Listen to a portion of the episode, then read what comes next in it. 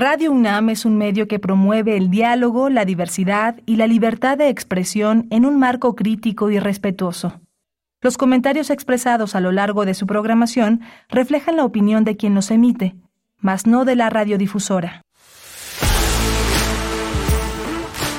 Radio UNAM presenta Prisma RU. Una mirada universitaria sobre los acontecimientos actuales. Prisma RU. Relatamos al mundo.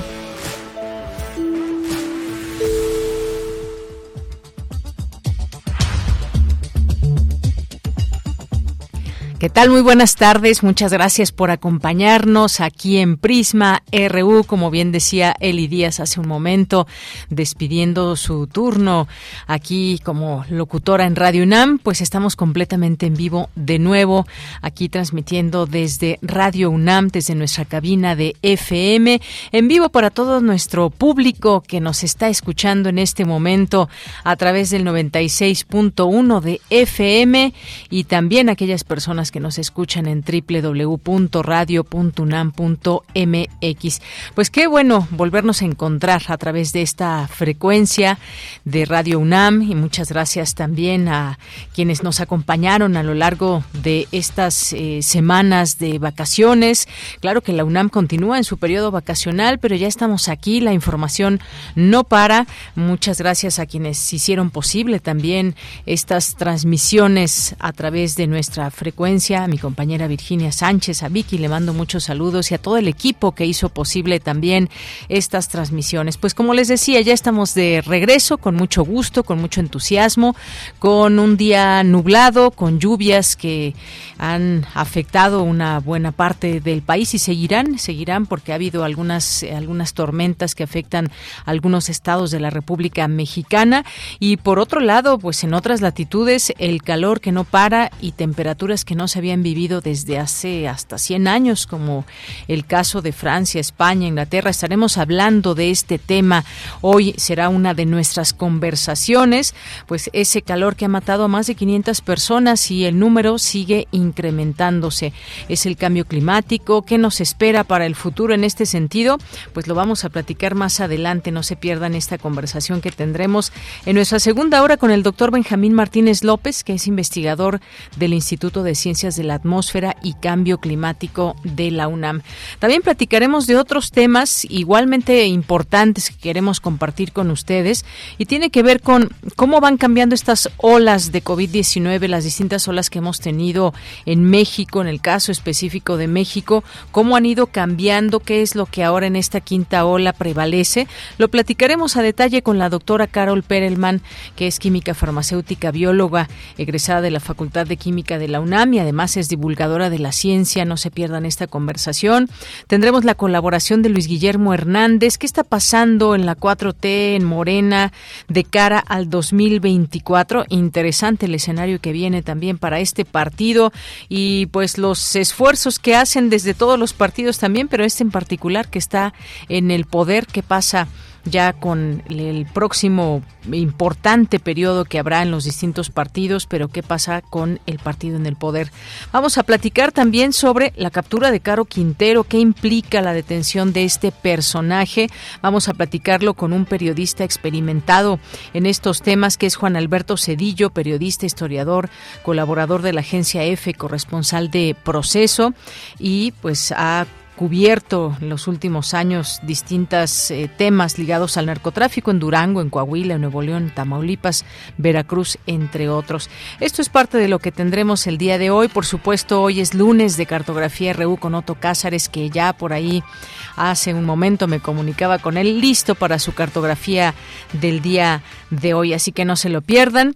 Gracias por estar aquí y nuestras redes sociales también a través de arroba Prisma RU en Twitter y Prisma RU en Facebook. Nos pueden escribir, ahí está muy atento Luis Fernando Jarillo ya en las redes sociales y le acompañamos, le acompañamos aquí al frente de la producción Marco Lubián, en los controles técnicos Andrés Ramírez, también José de Jesús Silva. Gracias por estar aquí y pues aquí en el micrófono les saluda con mucho gusto de Yanira Morán.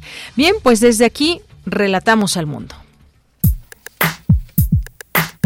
Relatamos al mundo. Relatamos al mundo.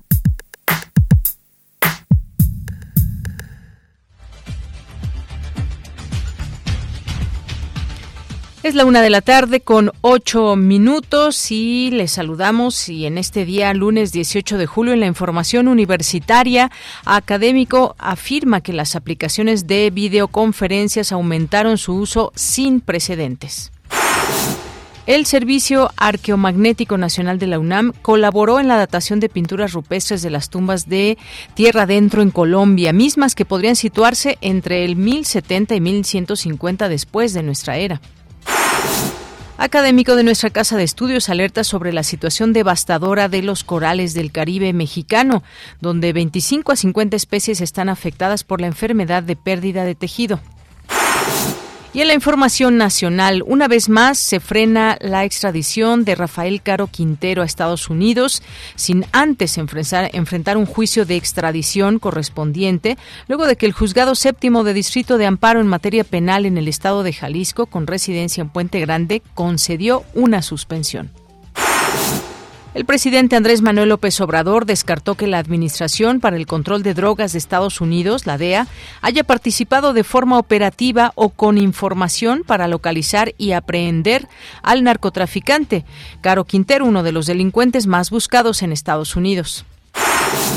Y esta mañana también el presidente López Obrador encabezó la ceremonia por el 150 aniversario luctuoso de Benito Juárez.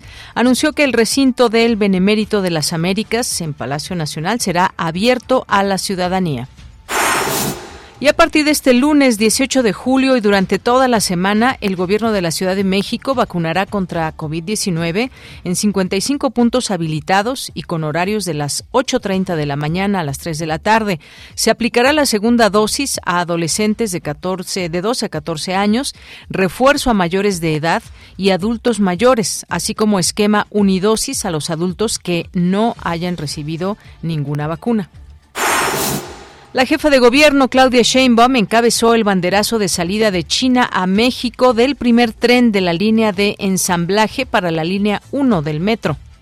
La modernización de la línea 1 es el proyecto más importante de intervención que se haya hecho en cualquier línea del metro. Como se ha dicho, en 53 años no se había realizado una obra de esta magnitud en las líneas del metro. Estamos hablando de una línea nueva completa es decir, queda solamente el túnel y se instalarán nuevamente todos los sistemas, las vías, sistemas de transmisión, sistemas de distribución, de comunicación y nuevos trenes. Bien, ahí la voz de la jefa de gobierno, Claudia Sheinbaum. Y en la información internacional, tiene lugar la cumbre climática de Petersburg, en Alemania. Pretende convertir en prioridad la lucha contra el cambio climático. Habla la ministra alemana de Asuntos Exteriores, Annalena Baerbock. Nos quedan ocho años para reducir casi a la mitad las emisiones globales. Es un compromiso que asumimos en Glasgow, pero también tenemos que centrarnos mucho más en los impactos climáticos que no hemos podido evitar. Se lo debemos a la gente de todo el mundo, en las islas del Pacífico, en el Sahel y en otras regiones que ya sufren y que ya sienten el impacto de la actual crisis climática. Bien, pues sí, los impactos climáticos que ya están afectando al mundo y de qué manera se podrán, si es que se pueden revertir estas situaciones, qué es lo que están haciendo los países, realmente se está impactando ya en estas nuevas ideas, acciones que se llevan a cabo, realmente está sucediendo algo para cambiar estos impactos, ya lo estaremos platicando también más adelante. Y en Reino Unido se realiza otra ronda de votaciones en el proceso para suceder a Boris Johnson en el cargo de primer ministro. A partir del 22 de julio, los dos candidatos que obtengan las votaciones más altas deberán afrontar en su campaña electoral temas como la crisis económica y la guerra en Ucrania. Hoy en la UNAM, ¿qué hacer? ¿Qué escuchar? ¿Y a dónde ir?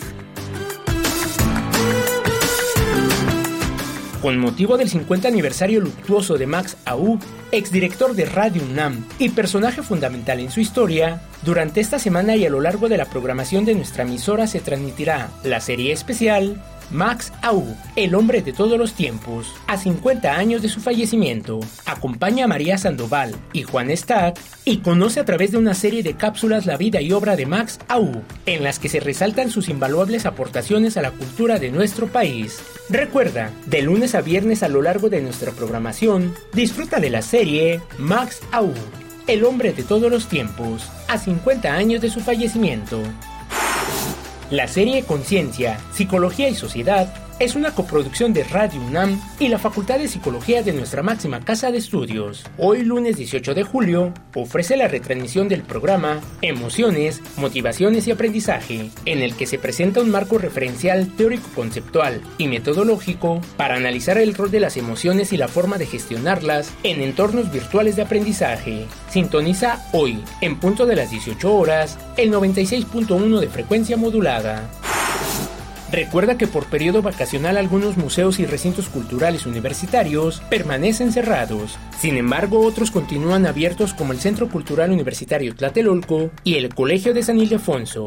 En este último podrás admirar los murales realizados por grandes artistas como José Clemente Orozco, Diego Rivera, Fernando Leal, David Alfaro Siqueiros, entre otros. Consulta los horarios de atención al público así como las exposiciones disponibles en el Centro Cultural Universitario Tlatelolco y el Colegio de San Ildefonso a través de sus redes sociales. Y recuerda que durante tu visita es importante e indispensable el uso de cubrebocas.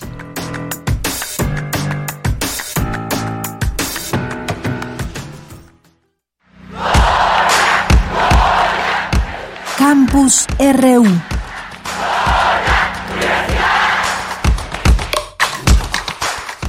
Una de la tarde con 14 minutos y entramos a nuestro campus universitario con algunas informaciones, pese a esta, este periodo vacacional que tiene nuestra universidad, pero que ya en las siguientes semanas se reinician todas las actividades y estaremos también muy pendientes de todo lo que suceda desde nuestra UNAM. Por lo pronto, pues le tenemos también información que se genera o que se ha generado desde nuestra casa de estudios. Iniciamos con esta de mi compañera Cristina Godínez, especialista, señala que los trastornos de ansiedad son un problema de salud pública, como hemos aquí hablado en distintos momentos, pues parte de lo que nos dejó esta pandemia y que sigue dejando, porque no ha terminado, hay que decirlo, es muy importante, no ha terminado esta eh, pandemia.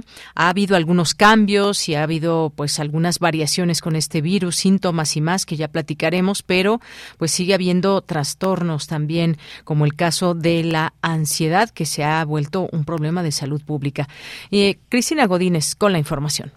De Yanira, auditorio de Prisma RU, buenas tardes. La pérdida de seres queridos o del patrimonio son vivencias impactantes que en algunas personas dejan secuelas psicológicas, entre ellas los trastornos de ansiedad, Además, las afecciones mentales se han posicionado estadísticamente como discapacitantes y ya ocupan los primeros lugares en esta categoría. El doctor Joaquín Gutiérrez Soriano, especialista del Departamento de Psiquiatría y Salud Mental de la Facultad de Medicina de la UNAM, comenta que la ansiedad y el miedo son respuestas normales de los seres vivos ante un riesgo real o imaginario. Sin embargo, pueden ser difíciles de manejar y convertirse en trastornos. Escuchemos como seres humanos y como animales también, tenemos una respuesta ante el peligro que puede ser real ¿no? o imaginaria y ante esas respuestas de peligro tendemos a reaccionar de diferentes maneras. Propiamente el miedo es esta reacción o esta respuesta de nerviosismo y bueno pues la persona empieza a tener esta preocupación, este nerviosismo continuo de lo que se está enfrentando. Y la parte física son los síntomas que serían pues, las palpitaciones, la presión en el pecho, la sensación de nudo en la garganta, sudoración de manos, hormigueo en las manos, dolores de cabeza o mareos frecuentes, ganas de ir al baño, en opinión del experto, los trastornos de este tipo son un problema de salud pública. No obstante, uno de los escollos para que una enfermedad mental sea considerada de este modo lo representa el hecho de que, aparentemente, no hace que aumente la mortalidad de forma significativa, como ocurre con otro tipo de padecimientos.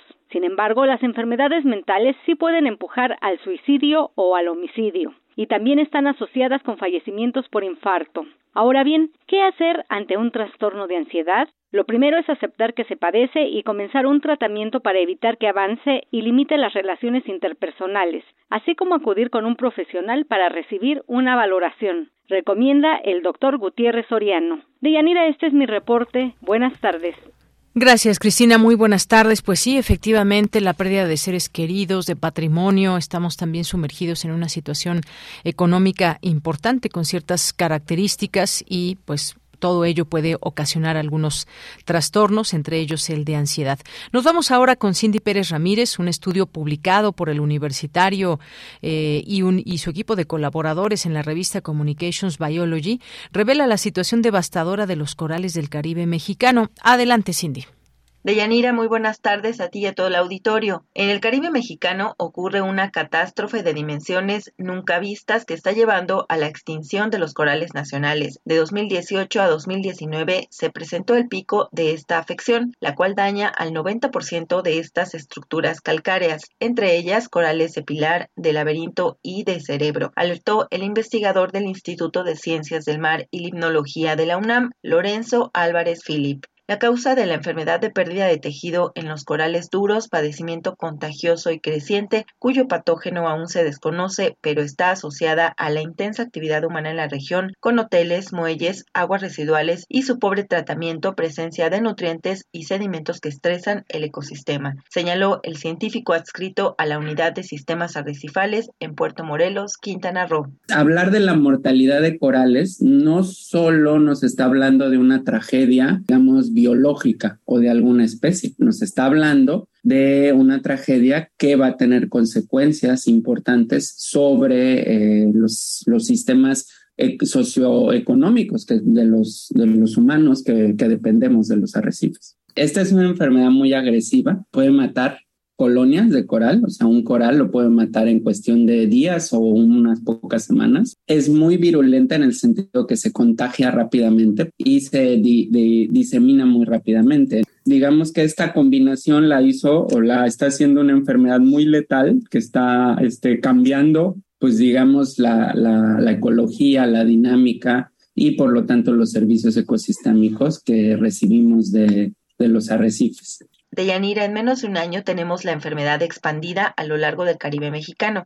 En el Mar Caribe existen aproximadamente 50 especies de coral. Esta enfermedad atacó a la mitad de ellas, es decir, de 20 a 25. Es letal y está cambiando la ecología, dinámica y servicios ecosistémicos que recibimos de los arrecifes. Los corales duros son los constructores del arrecife, así que al ir creciendo van acumulando carbonato de calcio, que es básicamente una roca que toma diferentes morfologías de acuerdo con la especie de se trate. Los arrecifes de coral son sumamente importantes desde el punto de vista económico. Por ejemplo, brindan importantes servicios a, la protección de la costa, eh, brindan refugio a una gran cantidad de especies algunas de estas especies son de importancia comercial. Al irse deshaciendo este carbonato de calcio, o sea, la roca, están generando las arenas blancas que conocemos en las playas a lo largo de, muchos años. Que las acciones que tomemos hoy van a tener repercusión en 20, 30, 40, 50 años. Con los, con los corales es lo mismo, porque los corales crecen como un centímetro al año. Ojalá podamos revertir, ojalá estas poblaciones podamos eh, hacer algo para que mejoren,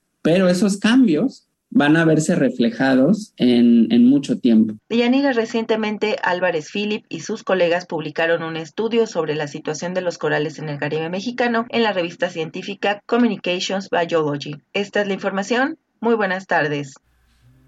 Bien, muchas gracias. Gracias a Cindy. 13 horas con 21 minutos. Prisma RU. Relatamos al mundo.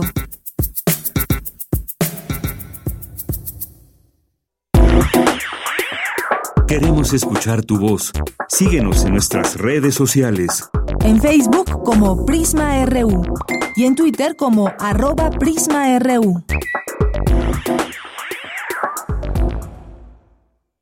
Bien, continuamos una de la tarde con 22 minutos. En unos momentos más estaremos platicando aquí con la con la maestra Carol Perelman eh, Kodari, que es química farmacéutica, bióloga egresada de la Facultad de Química de la UNAM, es divulgadora de la ciencia y ha estado también desde el inicio de esta pandemia muy pendiente, muy atenta a todo esta, pues cómo se va desenvolviendo las distintas olas aquí en nuestro país. Ya estamos en esta en esta quinta ola.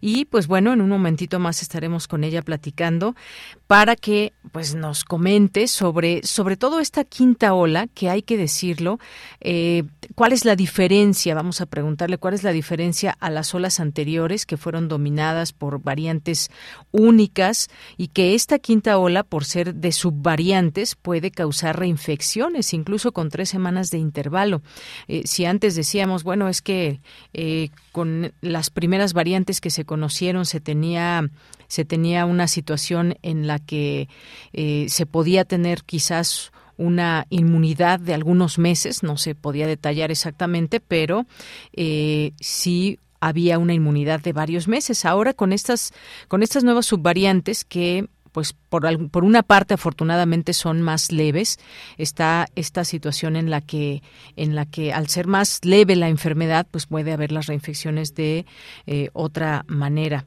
eh, es decir, más rápido. Pero bueno, en cualquier momento ya nos va a marcar la doctora, la maestra, para que nos dé cuenta de todo esto que ha ido publicando, además, a través de sus redes sociales, publicando información sobre todo también que, que deviene, que, que viene de información eh, importante de revistas y de los científicos que poco a poco nos van dando un poco más de luz e información en todo ello y que gracias a ellos tenemos información mucho más eh, tangible en este sentido. Así que, pues ya le estamos enlazando, ya está aquí en la línea telefónica. Así que, pues, maestra Carol Perelman, muchas gracias por estar aquí en Prisma RU de Radio UNAM. Muy buenas tardes. Muy buenas tardes, Deyanira. Qué gusto saludarte. Gracias. Igualmente, eh, maestra Carol, pues estaba platicando yo de estas olas anteriores, qué características tienen y más, y ahora en esta quinta ola lo que estamos viendo es que, pues esta quinta ola, eh, pues tiene varias subvariantes que pueden causar reinfecciones, incluso eh, con tres semanas de intervalo. platíquenos, por favor, de este punto que es muy importante, porque quizás por eso están subiendo también mucho los contagios, porque quizás alguien se alivia y dentro de tres semanas se vuelve a contagiar. ¿Qué está pasando en esta quinta ola, maestra? Así es, Mira, uno de los temas más importantes que tenemos que considerar ahora es que, bueno, las subvariantes nuevas de Omicron han aprendido a evadir la inmunidad, no solamente de las vacunas, que sabemos que las vacunas no nos evitan tener COVID-19, sino que reducen el riesgo de lesiones por COVID, pero también eh, estas subvariantes que estamos teniendo en circulación de Omicron están evadiendo la inmunidad natural, es decir, la inmunidad por haberse recuperado de COVID-19. Recordarás hace eh, dos años, al principio de la pandemia, uno tenía COVID y decía, bueno, Maestra, COVID, no Estamos escuchando un poquito mal la comunicación, eh, a ver si eh, volvemos a marcar para que podamos escuchar mejor, porque se está perdiendo esta comunicación para poder entender perfectamente eh, lo que nos está diciendo.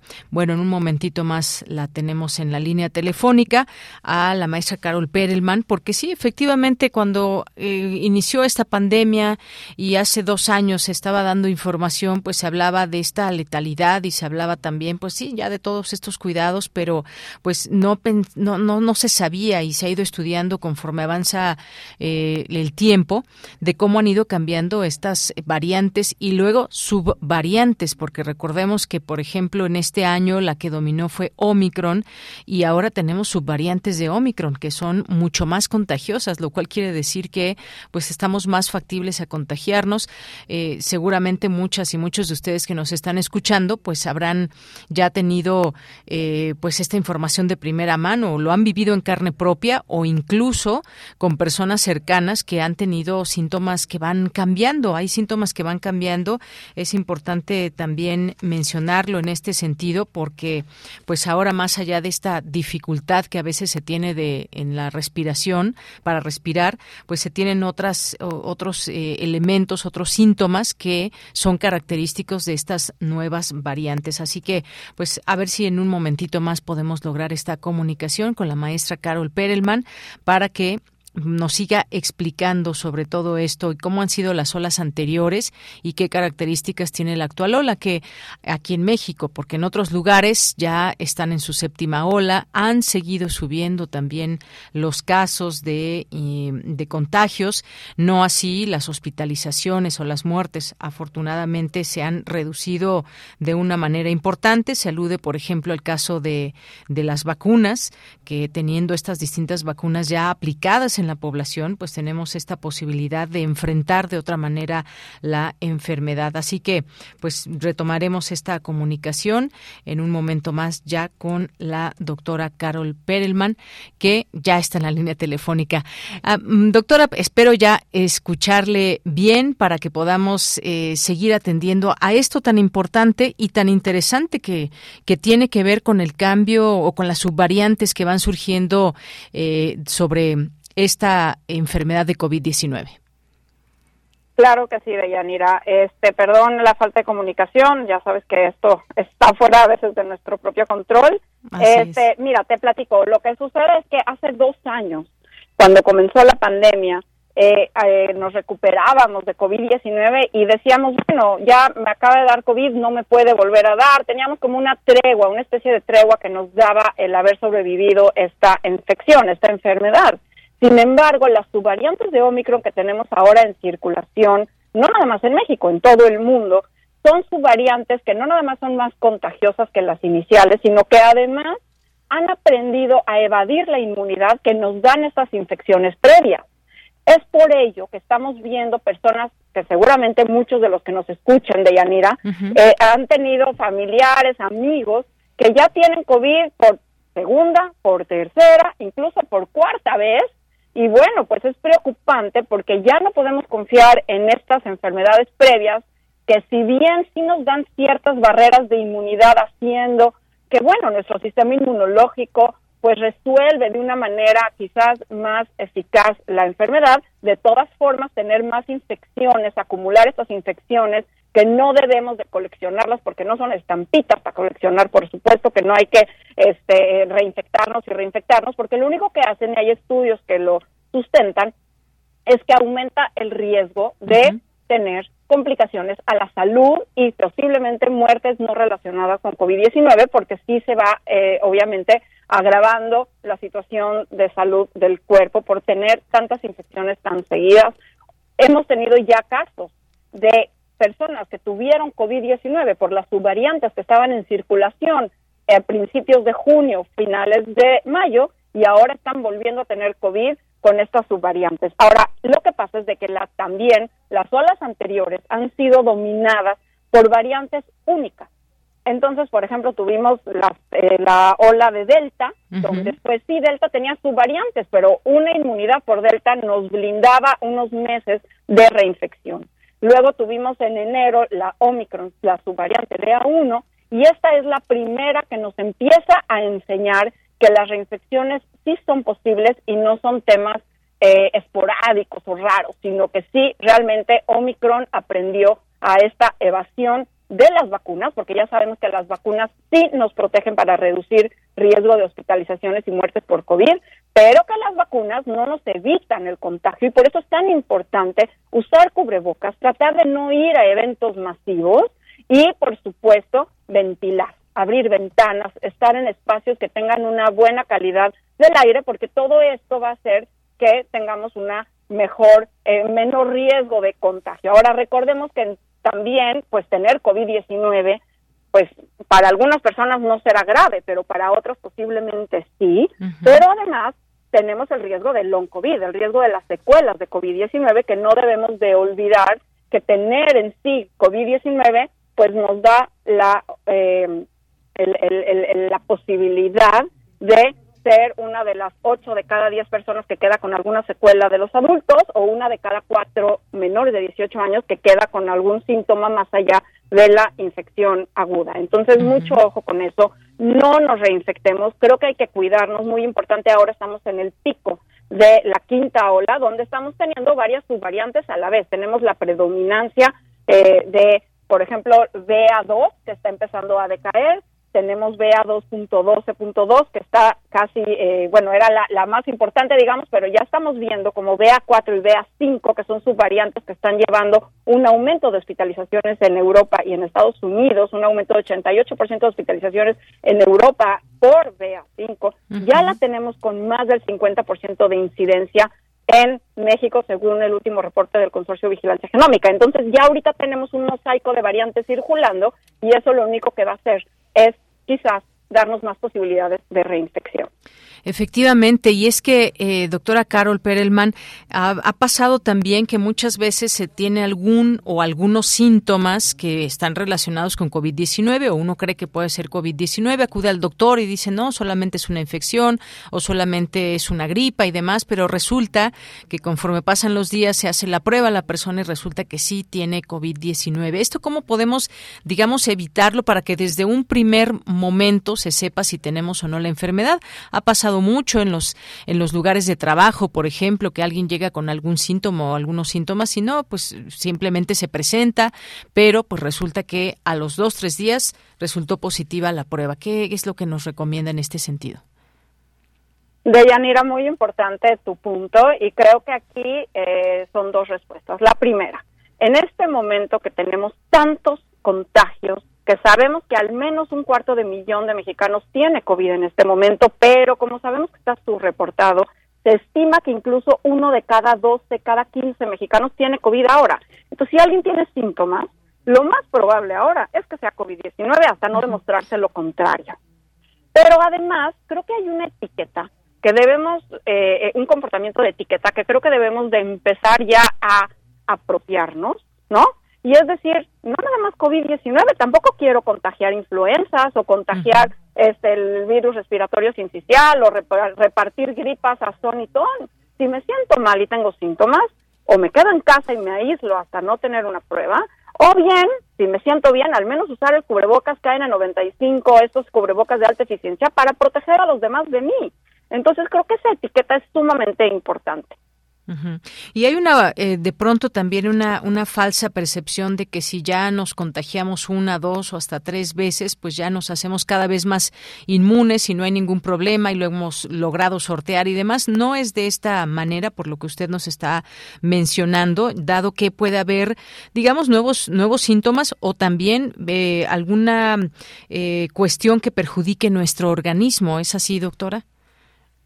Así es, Dayanira, justamente se va deteriorando el estado de salud y hay un estudio que salió este, donde se encontró que mayores, me parece que era 60 años en ese estudio, eh, entre más infecciones de COVID-19 iban acumulando, mayor era el deterioro de su salud y entonces aumentaba, eh, aumentaba precisamente el riesgo de morir por otras razones no necesariamente por COVID-19, pero se iba deteriorando el estado de salud. Entonces no se trata, como digo, de ir acumulándolos, porque además no sabemos las subvariantes nuevas que nos pueden traer. Ahora sabemos que BA5, que es la nueva subvariante que está en circulación en el país y que espero que no nos alargue esta ola, porque, bueno, por ser mucho más contagiosa, por evadir con mucho más eficiencia la inmunidad, pero también tiene dos detalles BA5 que vale la pena recalcar de Yanira. Por un lado, está haciendo infecciones de COVID-19 con más carga viral, similar a lo que hacía Delta. Está quitando el olfato y el gusto, que Omicron, recordaremos, Omicron ya no quitaba tanto el olfato y el gusto, y ahora BA5 parece que sí. Y por el otro lado, hay algo que llama mucho la atención. Las personas están saliendo positivas más de 10 días. Hay gente positiva 12 días, 14 días. Entonces la fisiopatología de la enfermedad posiblemente esté cambiando. No nos podemos confiar, entonces, bueno, tendré COVID otra vez y otra vez y no me importa porque no sabemos si posiblemente las siguientes variantes puedan ser aún más severas, ¿no? Efectivamente, tenerlo muy en cuenta. Hay algunos países que ya quitaron la obligatoriedad del cubrebocas en espacios cerrados, en transporte público, eh, y sin embargo, pues eh, hay que pues retomar esta importancia también se hacen estos llamados para pues utilizarlo. Creo que no nos quita no nos quita mucho el poder usar un cubrebocas que nos puede prevenir de esta enfermedad. Así que pues algunas de las decisiones que se han tomado en algunos países pues contravienen quizás todo esto que sigue pasando y que es pues ese contacto que hay muy cercano entre las personas y que un cubrebocas nos puede ayudar muchísimo además de lo que nos mencionaba la ventilación pues no acudir a eventos masivos hay algunos que son al aire libre y ya también se están haciendo conciertos en todo el mundo, pero pues y, también se entiende en parte pues esta necesidad que se tiene por parte de la población de retomar las actividades, pero pues hay que tomarlo en cuenta y esas muchas veces son decisiones también personales, pero que deberían de trascender también en lo colectivo. Eh, un mensaje último, eh, doctora, para esta situación de la quinta ola de COVID en México.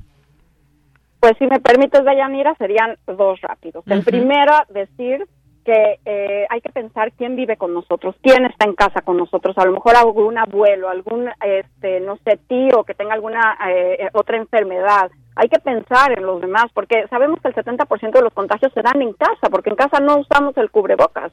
Entonces, bueno, yo podré ir al concierto al aire libre y no me pasa nada, pero si en casa tengo a mi abuelo, a mi tío, a una persona que puede tener alguna complicación por COVID-19, pensémoslo dos veces, porque podemos estar contagiando a alguien que pueda tener complicaciones. Y finalmente, pues también pedirles a las autoridades que empiecen, por favor, a traernos estos antivirales, el Paxlovid, el Molnupiravir, que sabemos que son antivirales que ya existen, que claramente reducen el riesgo de que las personas de alto riesgo tengan que acudir a los hospitales. Y bueno, sería muy importante ya tenerlos de Yanira. Desde enero COFEPRIS los autorizó.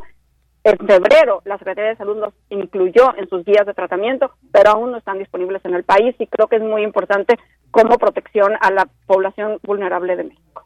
Muy bien.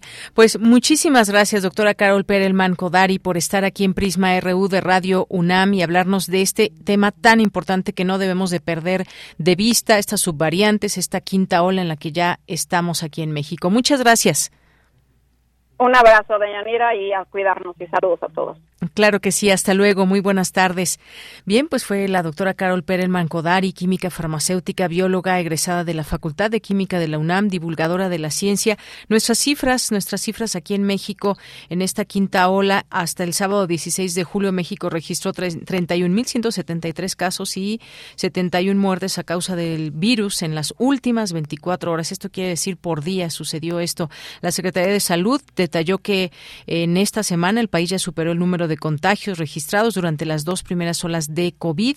Y bueno, pues esto no nos, no nos dice otra cosa más que hay que seguirnos cuidando, pese a que pues van variando también estas distintas acciones que se llevan a cabo en los países, en algunos donde ya no se usa prácticamente el cubrebocas, pese a que también están subiendo, están subiendo sus cifras. Continuamos. Colaboradores RU.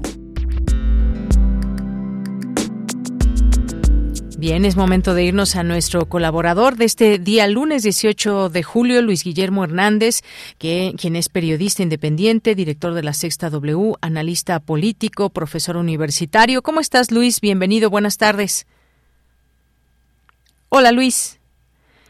Ahorita lo enlazamos para que nos pueda eh, platicar. ¿Cómo estás, Luis? Te escuchamos de nuevo. ¿Qué tal? Muy buenas tardes. Un saludo a ti, estimada Yanira, y también a la audiencia de Radio UNAM, de Prisma RU. Un placer, con, como siempre, platicar con ustedes. Pues muchas gracias por estar aquí, como siempre, un agradecimiento. Y pues van surgiendo distintos temas, Luis, entre ellos pues ya se está comenzando a hablar de el 2024 en temas políticos, lo que tiene que ver con pues cómo va, qué pasa en los distintos partidos y sobre todo pues ahora detenernos en lo que sucede en Morena, en quienes integran la 4T, qué está pasando, se ve, se avisora una fragmentación, ya comenzó, ¿qué es lo que ves de esto de este partido de la 4T de cara al 2024?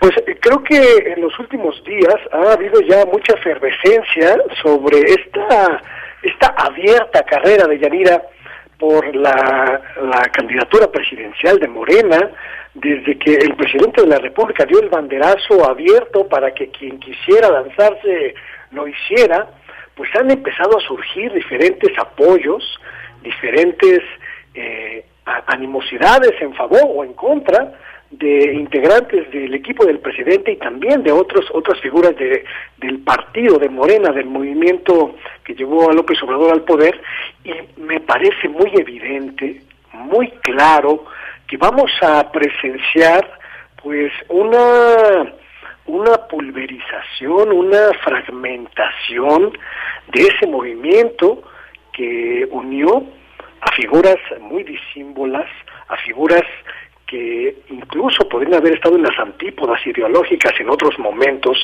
y que convergieron para apoyar el proyecto de López Obrador, vemos cada vez cómo se decantan más pues las, los apoyos hacia ciertas figuras, el apoyo hacia la jefa de gobierno Claudia Sheinbaum, hacia el canciller Marcelo Ebrard, hacia el, secretario de Gobernación Adán Augusto López, hacia el coordinador de los senadores eh, Ricardo Monreal y cómo empieza a, no sé si polarizarse, pero sí a mostrarse ciertos signos de rispidez entre los diferentes grupos de cara a esta decisión.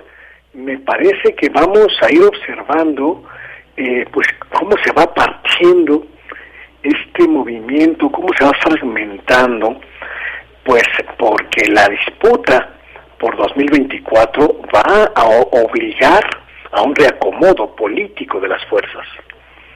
Efectivamente, y es que, como bien has expresado a través de redes sociales, este bloque que en su momento se unió en 2018 para apoyar al, al, hoy presidente López Obrador, pues puede fragmentarse. De alguna manera, pues vemos fragmentaciones en, en todos los partidos, es de alguna manera algo normal, pero también eh, pues da pie a un surgimiento quizás de un nuevo bloque. Ahora que mencionabas también a Ricardo Monreal, que ha dicho que pues sería fraticida eh, algo que sucediera dentro del partido si no hay estas fuerzas que los unan. Y bueno, yo creo que sería también un desperdicio si lo vemos de alguna manera para el partido que tiene actualmente el poder, que no pudiera mantenerlo para los próximos años. Y no solamente es lo que sucede en los partidos, sino también lo que ofrecen, lo que dan cuenta a la ciudadanía, algo que no debemos perder de vista, Luis. A mí me parece, a mí me parece, Deyanira, que eh, eh, es prácticamente natural y completamente esperable que esta alianza eh, que surgió en 2018 se fragmente y se recomponga hacia 2024, porque las fuerzas políticas son fuerzas vivas, los movimientos políticos son movimientos vivos que constantemente están en transformación, en movimiento, y las alianzas que funcionaron en 2018 para una circunstancia particular y un, un personaje particular como López Obrador, pues no necesariamente van a ser las mismas y tampoco van a ser las, las eh, eh, mismas características que se necesiten en 2024. Lo que quizá podamos, podamos establecer como, como hilo de unión entre ambos movimientos sea la figura del propio presidente. Me parece que quien garantice una continuidad de la transformación, una continuidad real en términos económicos, políticos y sociales de este gobierno de López Obrador, será quien concite la mayoría de los apoyos, incluido el del círculo cercano del hoy presidente de la República. Y lo que nos toca a nosotros es observar cómo se reconstituye, cómo se eh, eh, reconfigura esta unión política a quienes se aproximan los nuevos liderazgos, a quienes eh, pues eh, marginan los nuevos liderazgos y quién se queda finalmente con la herencia grandísima, monumental de continuar con este proyecto. Me parece que ahí los, las patadas abajo de la mesa de Yanira van a ser monumentales, igual que el desafío de la elección de 2024. Efectivamente. Bueno, pues sí, ya iremos viendo por lo pronto, pues parte de también lo que mencionas a través de tus redes sociales, arroba Luis G. Hernán, que te podemos seguir ahí a través de Twitter. Dices, muy interesante el crecimiento de Claudia Sheinbaum en la encuesta del financiero, que ya la ponen por encima de Marcelo Ebrard y bueno, quien no pasa del suelo es Ricardo Monreal. Pues veremos estas figuras y estas encuestas y sobre todo pues la encuesta que haya en Morena, a ver quién queda finalmente, pero ya lo iremos platicando, mi estimado Luis Guillermo.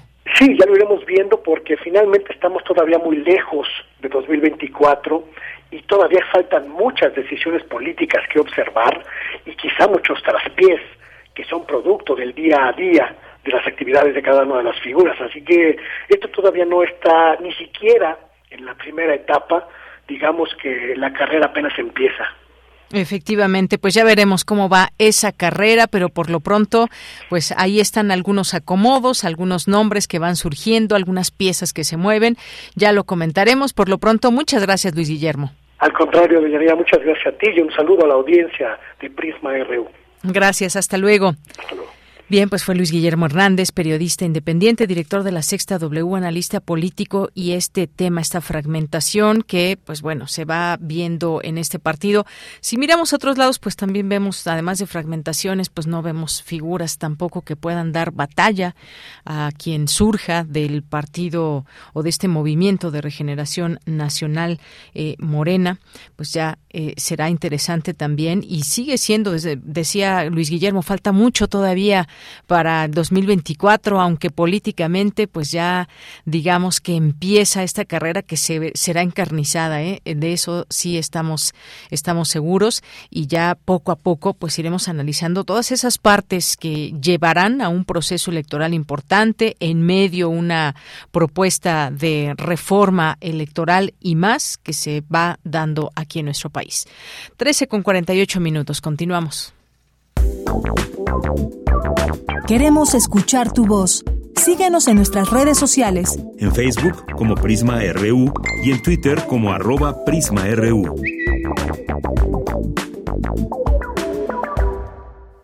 Bien, pues ahora nos vamos con un tema también muy interesante, muy importante, y importante por varias razones que tienen que ver con la justicia no solamente de México, sino de Estados Unidos. E interesante porque pues ha tenido también distintas situaciones. El, caso de Caro Quintero, me refiero a Rafael Caro Quintero, este personaje que fue detenido hace unos días, pero que ya estaba en la cárcel y luego también pues eh, salió de la cárcel finalmente es reaprendido, pero pues ¿qué significa todo esto? ¿Qué implica la detención de Rafael Caro Quintero? Hoy dice el presidente Andrés Manuel López Obrador y lo sigue mencionando que la DEA no tuvo injerencia en la aprehensión del narcotraficante y además, bueno, en algo que se ha insistido mucho, ¿cuál es el papel de Estados Unidos en esta en esta aprehensión de Caro Quintero? Bueno, pues platiquemos con Juan Alberto Cedillo, quien es periodista, historiador, ha sido colaborador de la agencia EFE, corresponsal de proceso, y ha cubierto la narcoguerra en Durango, Coahuila, Nuevo León, Tamaulipas, Veracruz, entre otros. Es autor también de cinco libros. ¿Qué tal, Juan Alberto? Bienvenido, muy buenas tardes. Buenas tardes, Yanira. Gracias por invitarme a platicar con el auditorio, con tu auditorio.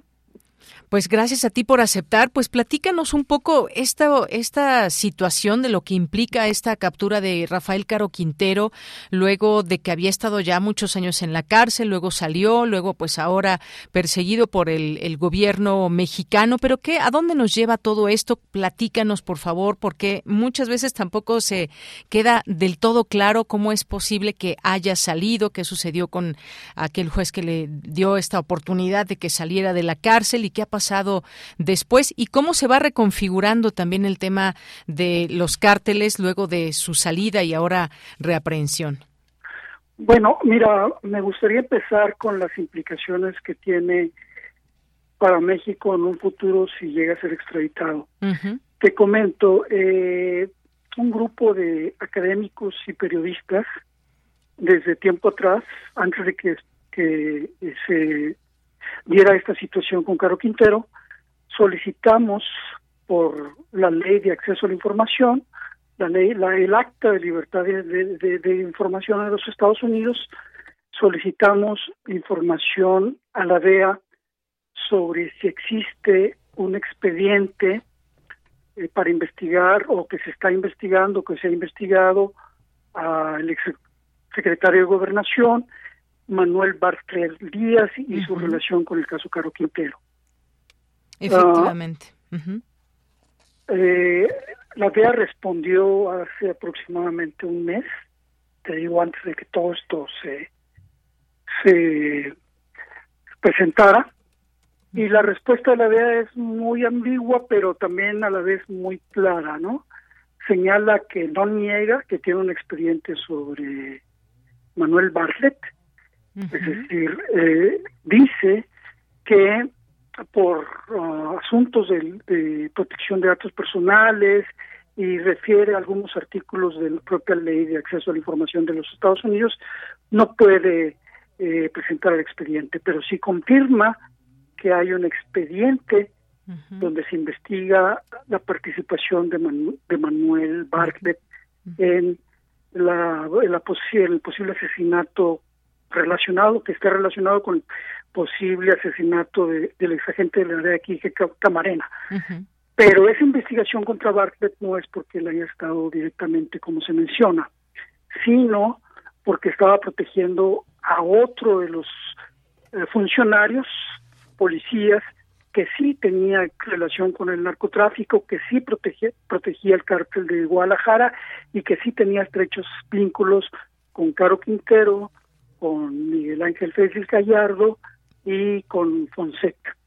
Y ese funcionario es nada menos que José Zorrilla, el ex titular de la, de la DFS y quien también fue acusado posteriormente por el asesinato de Manuel Benguía. Entonces las implicaciones que tiene que se extradite hacia los Estados Unidos eh, la primera implicación es que se abre ya el expediente porque tienen que presentar las acusaciones en las Cortes de los Estados Unidos y se conozca a detalle la participación y el papel que pudo haber jugado Manuel Bartlett en este crimen. Ya te digo, ya hay una respuesta de la DEA confirmando que sí tiene un expediente, pero no lo quieren dar a reconocer. Bueno, oye, pues fíjate que este punto es muy importante. Sí tiene un expediente, sabemos que el cargo que tiene actualmente en el gobierno actual de, nuestro país y bueno, pues todo esto que nos va llevando a ciertas situaciones del pasado que se van también eh, investigando ahora en el presente y todo lo que deviene esta detención. Bueno, pues ahora que México había empezado ya ese proceso de extradición, se tiene la información de que ya pues un juez en nuestro país suspendió la extradición a Estados Unidos de, de Caro Quintero. Sí. eso sería, seguiría un proceso más o menos como el que sigue actualmente el goberna, exgobernador de Tamaulipas, Eugenio Hernández, que está solicitado por parte del gobierno de los Estados Unidos para que se extradite y él metió un juicio que se tiene que resolver con ah, la anuencia de la Secretaría de Relaciones Exteriores. Aquí, con si se si se extradita rápidamente, si el juicio incluso se obvia o se acelera y se manda a Caro Quintero a los Estados Unidos, se va a confirmar que quienes lo ubicaron, quienes lo lo pudieron rastrear y decir dónde está, pues precisamente la DEA, porque Caro Quintero usted utilizó un teléfono que no debía haber utilizado. El gobierno mexicano ha mencionado desde hace tiempo, el actual gobierno de la 4T, que ellos no iban a ir sobre capos. Entonces, Caro Quintero, desde que salió de la prisión, casi a los 70 años, enfermo, eh, como menciona la DEA a esta semana, la revista Proceso, y lo que se menciona en las cárceles de Sinaloa es que Caro Quintero no estaba esperando, estaba enfermo, estaba más preocupado por eh, pasar sus últimos días en paz y atender sus enfermedades. Se conoce que después de salir de la prisión se reunió con el Mayo Zambada, se reunió con Chapuzman y les pidió protección y ayuda. Y él estaba más que nada sin operar, este, preocupado más atendiendo la salud, y los que siempre han operado y lo han protegido son sus sobrinos, Ellos sí, el Paz Quintero, que está operando en Caborca, está disputando la zona de Caborca contra un grupo que se salió del cártel de Sinaloa, los Salazar, y son los que se pelean por esa zona. Y no es nada más por el trasiego de droga, sino incluso se están peleando por una mina, por el oro de una mina que está en medio de la, de la región, que está ahora céfala y que incluso hay oro lexiviado en la zona, que es el, el oro de la mina del Bajío, que está tratando de, de, solicitar que la antigua minera Permont les pague el oro que usufructuó ilegalmente. Pero Caro Quintero, básicamente, los reportes oficiales que no operaba, ya estaba más dedicado a pasar sus últimos días en paz. Dices que eh, se habría reunido con el Mayo Zambada y con quién más? Con el Chapo, para pedirles ayuda y protección. Recordemos que, que Caro Quintero estuvo 29 años, casi 29 años en la cárcel. Eh, Caro Quintero es el viejo estilo de los narcotraficantes que traficaban principalmente marihuana, que salen a un mundo, si ellos no cambiaron como narcotraficantes, el mundo nuevo al que llegan sí cambió el mundo del narcotráfico, por ejemplo, ya la marihuana incluso está legalizada y las nuevas drogas a las que Caro Quintero casi nunca tuvo acceso eran la cocaína y hoy las nuevas drogas que son las metanfetaminas y el fentanilo. Es decir, es un capo que en realidad sale a un mundo que él no conoció. Y la protección que pedía con, con, con el Mayo y con el Chapo era precisamente para que, para que lo protegieran y lo escondieran. Así es. Bueno, pues fíjate todo esto, qué interesante. en algún momento el conocido como el narco de narcos, luego de estar 29 años en la cárcel y todo lo que cambió durante ese tiempo, pues veremos estas eh, investigaciones que se realizarán, estas líneas abiertas también en torno a lo que sucedió en aquellos momentos, por razones por las cuales fue encarcelado y un elemento también que pones a la mesa, que es esta, eh, que sí hay un expediente contra. Eh, eh, Manuel Bartlett, eh, que lo liga, digamos, a este caso también de, de Caro Quintero y el aquel asesinato de Kiki Camarena. Pues muchas gracias, gracias eh, Juan Alberto Cedillo. No sé si quieras agregar algo más. No, te agradezco mucho la oportunidad de platicar contigo y con tu auditorio. Buenas tardes. Muy buenas tardes. Hasta luego. Bye. Bueno, pues fue Juan Alberto Cedillo, periodista, historiador y pues bueno, tiene mucha experiencia en la cobertura de estos temas ligados al narcotráfico en distintos estados de nuestro país.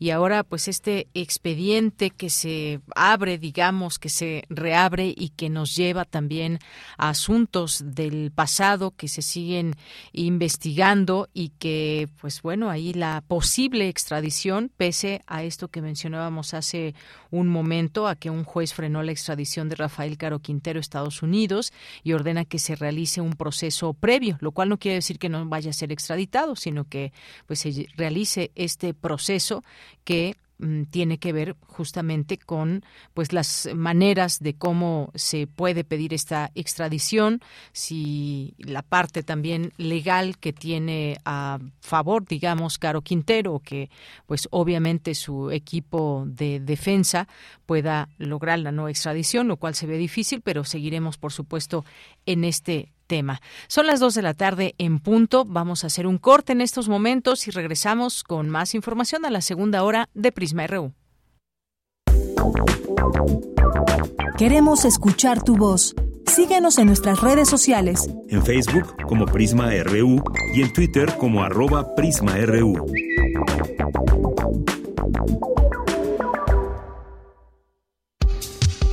Conciencia, psicología y sociedad sexta temporada. Todos los lunes a las 6 de la tarde por el 96.1 de FM y por internet en radio.unam.mx. Con nuevas especialistas e investigadores en la ciencia psicológica. Radio UNAM. Experiencia sonora. Hace 40 años no existía el INE las elecciones las organizaba el gobierno.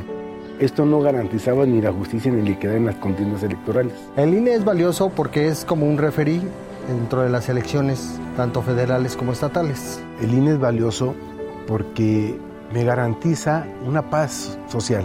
porque me deja participar en las decisiones del país. Mi INE es valioso para mí porque mi INE soy yo. Y yo. Después de alzar la voz contra las subastas de bienes nacionales, hoy el mundo sabe que mi patrimonio no se vende. El patrimonio arqueológico, paleontológico e histórico de México es de todos. Si posees alguno de estos bienes en territorio nacional, regístralos legalmente y cuida de ellos. Es un trámite sencillo y gratuito. Llama al 55 12 34 56 78. En Yo soy custodio de mi patrimonio. Secretaría de Cultura. Gobierno de México. Un libro no termina con el punto final. No es solo la escritura y la corrección. Hay mucho más que un proceso creativo o un arranque de inspiración. Las palabras encierran conocimiento y cultura, pero también gustos y texturas. Los invitamos a probar los sabores y los saberes del lenguaje. Eso, todo eso es lo que saben las palabras. Saben las palabras. El amor por el lenguaje en todas sus presentaciones. Con Laura García. Todos los lunes a las 18.30 horas. Retransmisión sábados a las 17 horas. Solo por Radio UNAM. Experiencia sonora.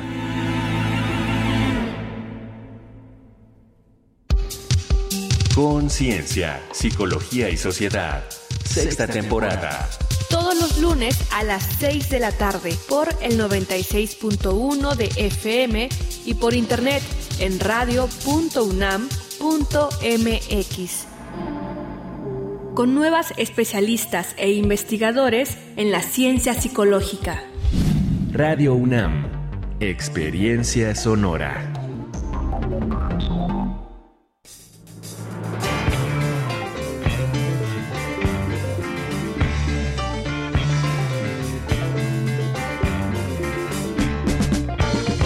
La imaginación al poder.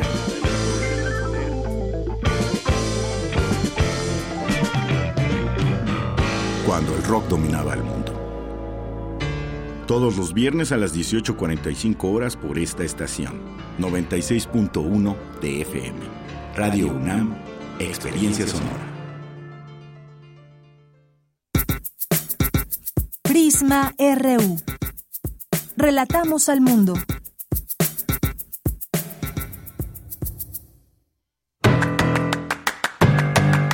Mañana en la UNAM, ¿qué hacer? ¿Qué escuchar? ¿Y a dónde ir? La Filmoteca de la UNAM te invita a participar en el taller presencial Maquillaje de caracterización para cine, TV y teatro, que será impartido los días miércoles de 16 a 20 horas del 24 de agosto al 14 de septiembre de 2022. El periodo de inscripción culmina el próximo 16 de agosto. Para mayores informes visita el sitio oficial y las redes sociales de la Filmoteca de la UNAM. No te puedes perder la serie Espacio Académico PAUNAM, una coproducción de Radio UNAM con la Asociación Autónoma del Personal Académico de nuestra máxima casa de estudios, bajo la conducción de Ernesto Medina y Sabrina Gómez Madrid. Elizabeth Guadalupe Sánchez González, investigadora de la FE Zaragoza, habla sobre el autocuidado del paciente diabético. Las cápsulas de la serie Espacio Académico a PAUNAM se transmiten de lunes a domingo a lo largo de la programación de nuestra emisora. Como parte de los recitales de la Academia de Música Antigua de la UNAM, se llevará a cabo el concierto La Suave Melodía, música instrumental y vocal del barroco, bajo la dirección artística de Eunice Padilla. Disfruta de un breve recorrido de la colaboración entre la música vocal e instrumental del barroco italiano a cargo de integrantes de la Academia de Música Antigua de la UNAM. La cita es el próximo 27 de agosto en punto de las 11.30 horas en el Salón de Recepciones del Museo Nacional de Arte, ubicado en calle Tacuba número 8, Centro Histórico de la Ciudad de México. Para mayores informes consulta las redes sociales de Cultura UNAM. Recuerda que antes, durante y después del recital deberás utilizar cubrebocas. Para Prisma RU, Daniel Olivares Aranda.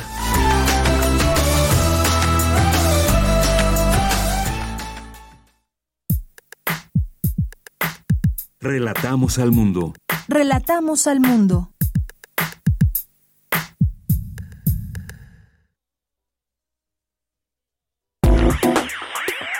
Queremos escuchar tu voz. Síguenos en nuestras redes sociales. En Facebook como Prisma RU y en Twitter como arroba PrismaRU.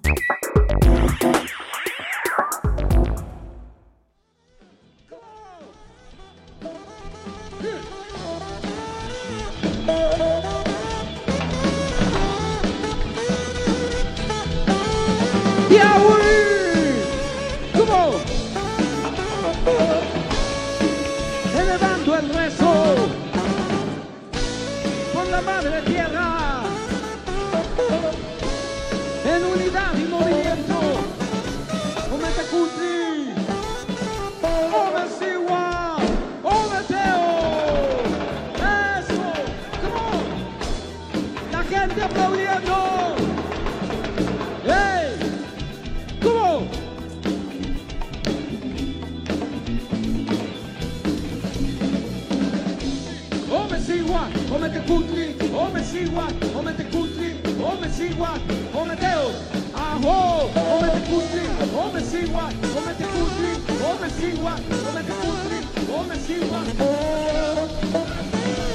Somos todo canto, sonido digital, música nueva, raíz ancestral. Aceptamos la misión, somos cantores de paz.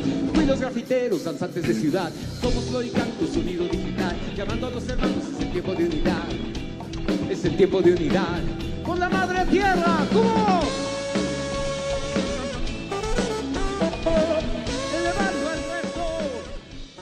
Bien, pues parte de lo que se escuchó el pasado fin de semana, el sábado, la maldita vecindad ahí en el Zócalo de la Ciudad de México, un concierto que reunió según cifras oficiales, a 110 mil personas que se dieron cita en este lugar para corear las canciones ya conocidas de Maldita Vecindad, pero también con eh, distintos invitados, invitadas, entre ellas, pues María Elena Ríos, la saxofonista, que nuevamente fue invitada a un eh, toquín con la Maldita Vecindad. Primero lo hizo en el Vive Latino, el pasado Vive Latino, y ahora en este concierto ahí en el Zócalo. Las saxofonista María Elena Ríos, recordar esta eh, terrible historia que, que, le sucedió agredida con ácido en 2019 y que pues saltó, digamos, a los medios de comunicación con este justo y este reclamo, este, este grito de justicia en torno a su caso y que eso pues le dio también esta posibilidad de que se hiciera conocido y que además ahora a través de su talento pues pueda estar en escenarios como el caso de este del Zócalo con la maldita vecindad, un concierto bastante, bastante emotivo. Recordemos que también, pues, el sax, eh, pues, murió también recientemente y, pues, la maldita vecindad está sin sax, pero con Marilena Ríos que, pues, eh, tuvo a bien ocupar este eh, sitio de la música en torno a las canciones en donde podíamos escuchar ese saxofón de Eulalio. Bueno, pues un poco más, ahí la tenemos escuchando un poquito más de fondo, La maldita vecindad, el pasado fin de semana en el Zócalo Capitalino.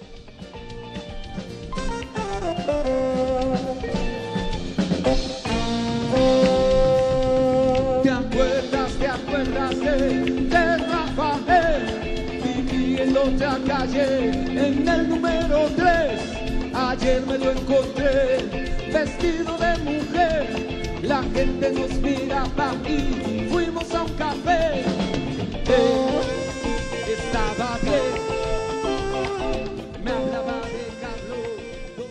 Bien, pues ya estamos en esta segunda hora de Prisma RU. Gracias por seguir acompañándonos en el 96.1 de FM y en www.radio.unam.mx. Les saluda Deyanira Morán con mucho gusto, con todo el equipo que acompaña esta producción eh, de este programa Prisma RU. Pues muchas gracias también a quienes nos están escribiendo a través de nuestras redes sociales, Twitter y Facebook como Prisma RU nos encuentran.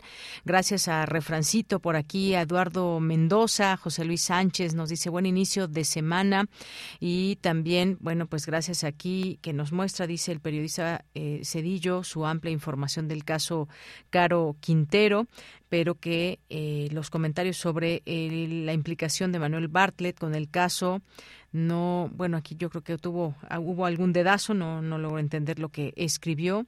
Dice, no hay una controversia de la reforma energética.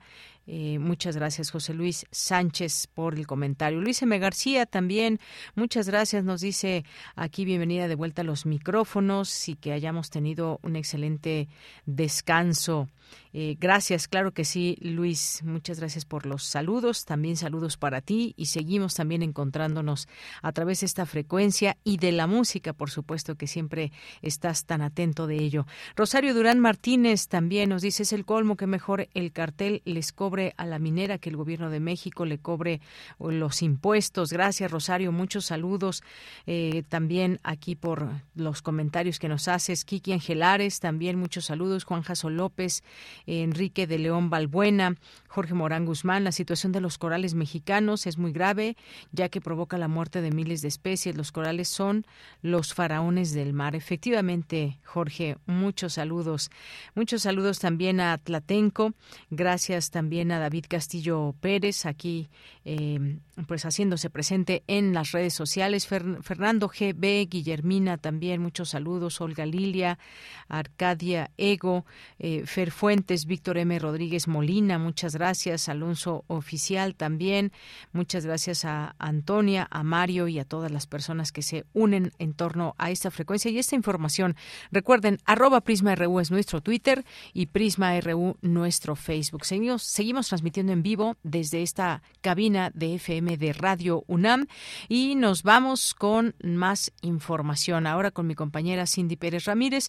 Zoom es la plataforma más usada en el mundo, seguida por Microsoft Teams y Google Meet y esto pues ha quedado más que claro durante todos estos meses y años ya de esta pandemia que inmediatamente pues buscamos estas distintas opciones y estas han sido las más usadas, lo siguen siendo. Adelante, Cindy.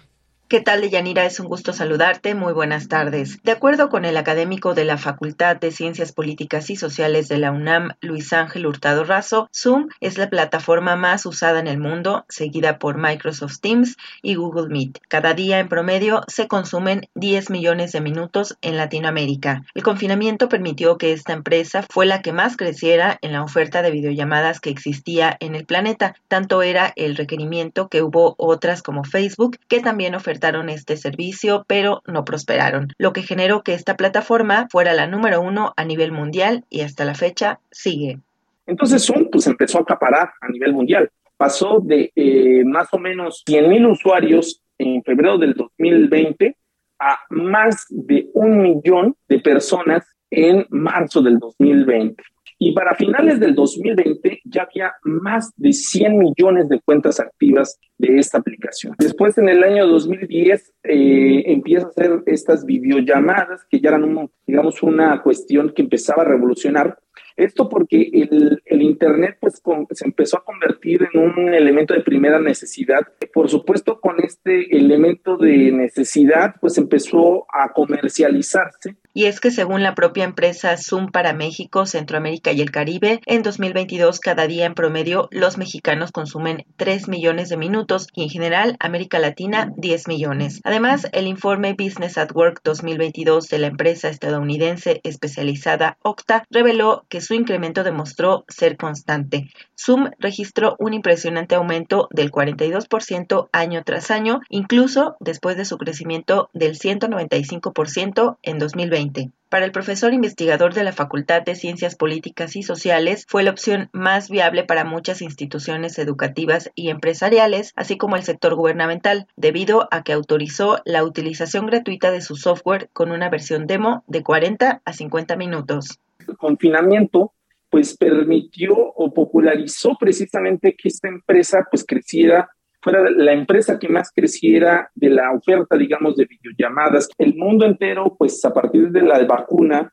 pues ha dejado de utilizar tanto las videollamadas. Yo todavía las sigo utilizando y creo que muchas personas las van a seguir utilizando a nivel mundial. Deyanira, en opinión del universitario, su interfaz es uno de los elementos primordiales porque es de fácil acceso. Con el simple hecho de mandar un link, el usuario puede conectarse sin la necesidad de contar con la aplicación. Un elemento más, dijo Luis Ángel Hurtado Razo, radica en que esta plataforma se ejecuta en por lo menos 56 idiomas, característica que otras no tenían en un principio. Esta es la información que tenemos. Muy buenas tardes. Gracias, Cindy. Muy buenas tardes. Gracias por esta información que sin duda pues parte de lo que hemos vivido en estos últimos meses y estas plataformas tan utilizadas. Vamos ahora con Cristina Godínez en Colombia. El Servicio Arqueomagnético Nacional de la UNAM colaboró en la datación de pinturas rupestres. Cuéntanos, Cristina, adelante. Hola, ¿qué tal, Deyanira? Un saludo para ti y para el auditorio de Prisma RU. Expertos del Servicio Arqueomagnético Nacional trabajaron en el análisis de la pintura roja de una tumba de tiro en Colombia y encontraron que el sitio podría datarse entre 1070 al 1150 después de nuestra era. Esto es una primera aproximación en el fechamiento de estos lugares.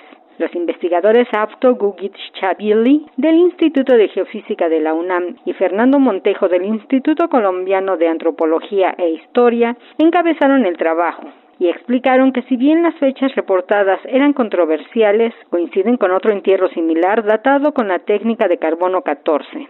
El doctor Apto comentó que la datación es contemporánea a un entierro similar en otro lugar de la región que se llama Rancho Grande explicó que para el Servicio Arqueomagnético Nacional es muy importante colaborar en los sitios considerados Patrimonio de la Humanidad y con los encargados de su cuidado en cada una de las naciones, por lo que desde hace cinco años inició la colaboración con expertos para apoyar en los estudios de Mesoamérica a Sudamérica.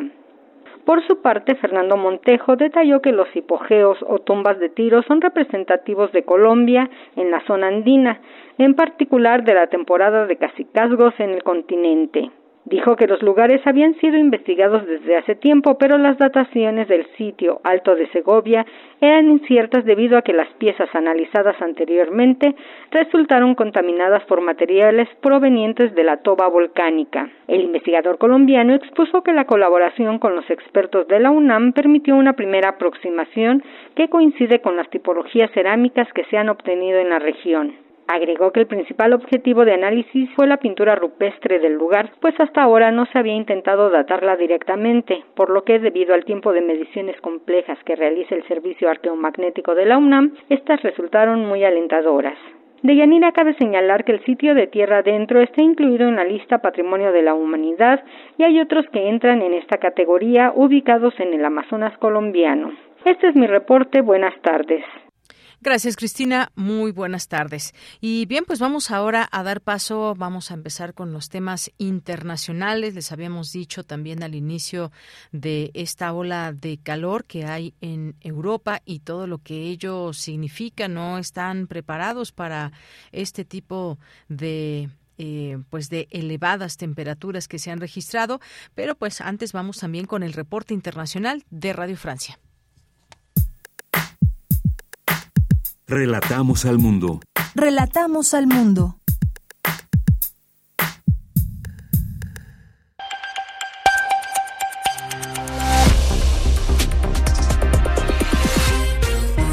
Bienvenidos a este flash informativo de Radio Francia Internacional. Vanessa Lotron lo hace en los controles. Hoy es lunes 18 de julio y así comenzamos.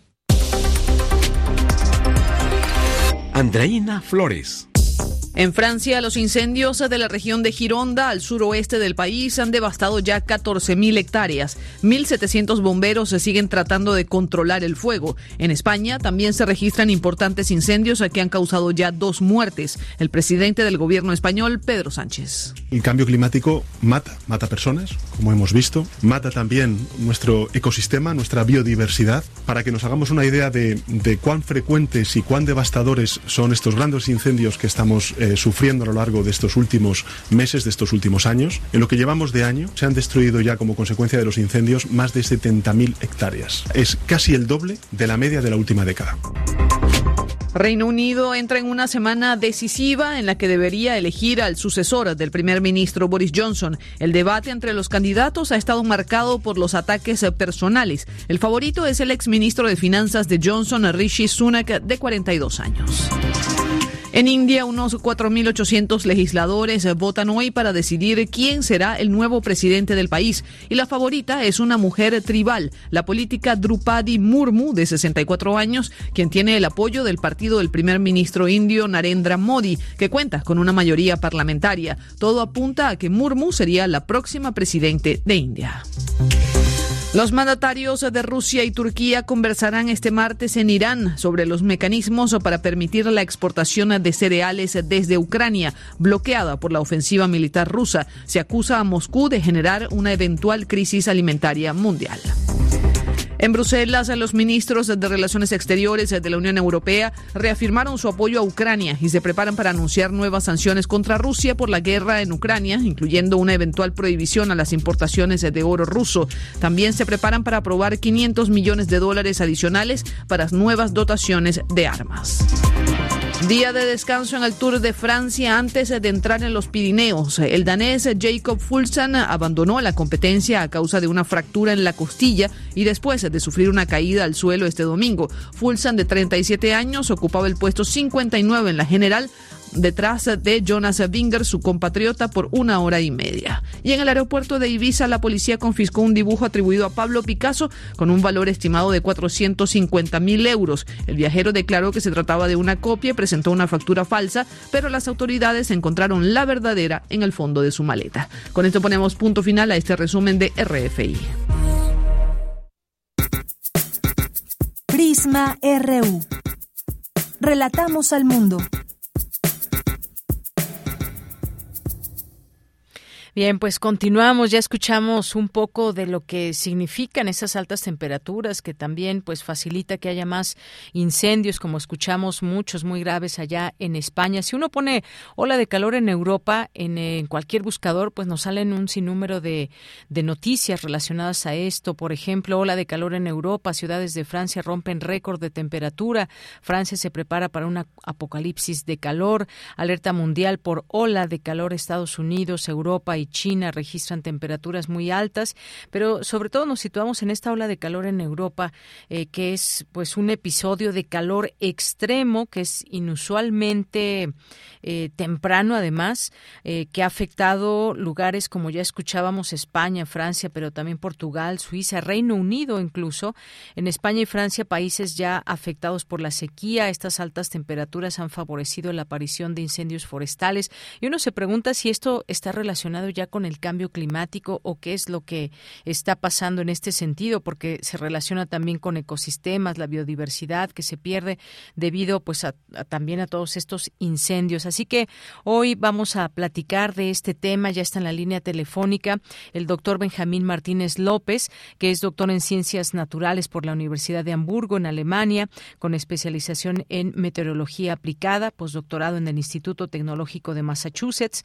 Eh, licenciado y maestro en oceanografía física y es investigador en el Grupo de Cambio Climático y Radiación Solar del Centro de Ciencias de la Atmósfera de la UNAM. ¿Qué tal, doctor? Bienvenido a este espacio de Prisma RU de Radio UNAM. Muy buenas tardes. Eh, muy buenas tardes. Nada más una aclaración que nuestro centro ya es ahora instituto y el nombre sería el Instituto de Ciencias de la Atmósfera y Cambio Climático. Nada más la Efectivamente, Instituto de Ciencias de la Atmósfera y Cambio Climático de la UNAM.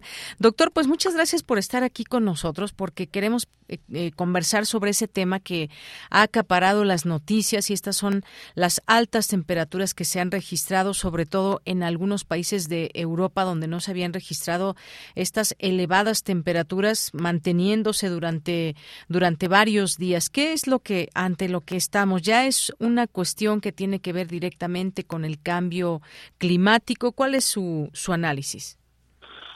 Bueno, realmente el, calentamiento del planeta es, es, un hecho, ¿no? Indudablemente estamos calentándonos y pues es uno de los de los efectos que se han venido comentando a lo largo de las últimas décadas que precisamente los eh, eventos extremos, eh, como en este caso estas ondas de calor, o también, si usted recordará, hay veces que hay eh, días bastante fríos y entonces, pues tanto esos días muy, muy fríos o estos días o semanas ya de, ondas de calor y que a veces vienen unas y luego se van un poco y vienen otras, como ha sido el caso, eh, pues son manifestaciones de esos eventos extremos que, que precisamente eh, se dice eh, con base a estudios que es una es un, es un resultado de que, de que el planeta se caliente, ¿no? Entonces, pues cada vez hay más, más evidencia y aunque generalmente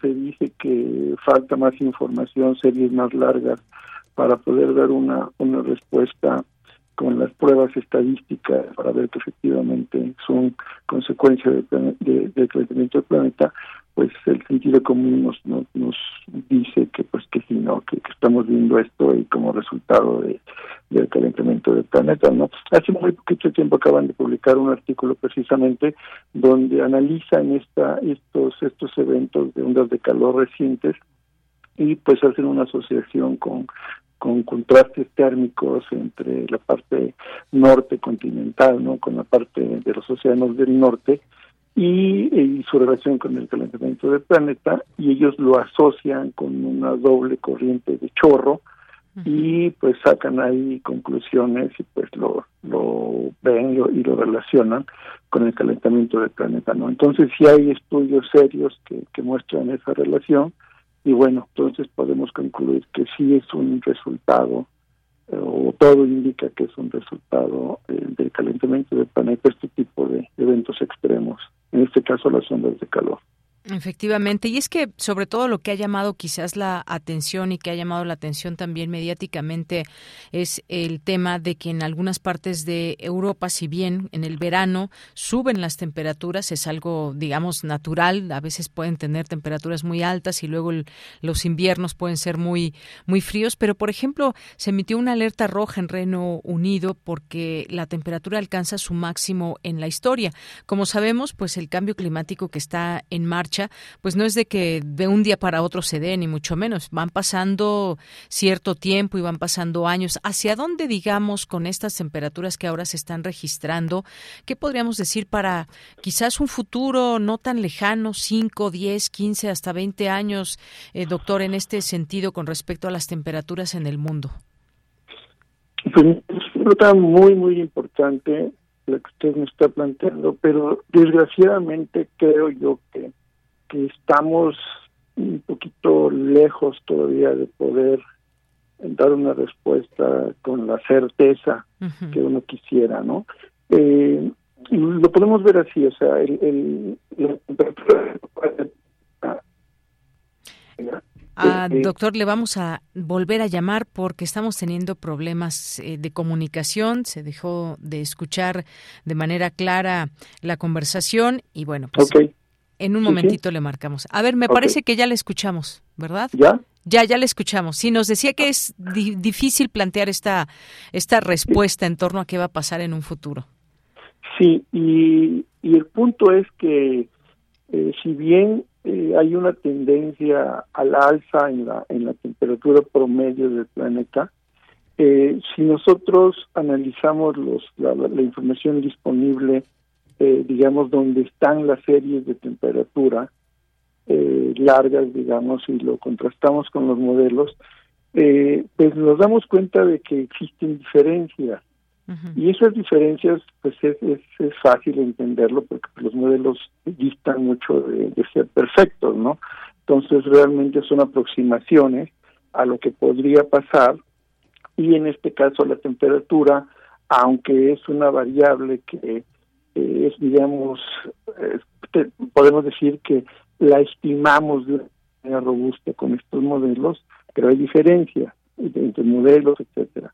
Entonces, eh, el, el hecho de que la temperatura global vaya para arriba, no hay que olvidarnos que también hay variabilidad eh, año con año, década contra década, etcétera. O sea que si usted pinta una línea de temperatura que se va incrementando suavemente, y además de eso el de pintarrajea hay como ondas que a veces suben mucho o baja, etcétera, siguiendo esa tendencia al alza, Entonces es por eso que hay algunos años, por ejemplo, como en este caso en particular, que se está reportando que en Francia, por ejemplo, no son, son temperaturas altísimas, las más altas de registro, etcétera, pero usted va a ver que dentro de uno o dos años esa temperatura va a disminuir un poco, al menos en Francia, pero probablemente dentro de cinco o diez años todavía pase más los valores que estamos viendo ahorita, ¿no? Entonces, una cosa es la variabilidad multidecadal o decadal, que es variaciones naturales de la temperatura, y otra cosa es esa, ese incremento lento de largo plazo, como usted decía,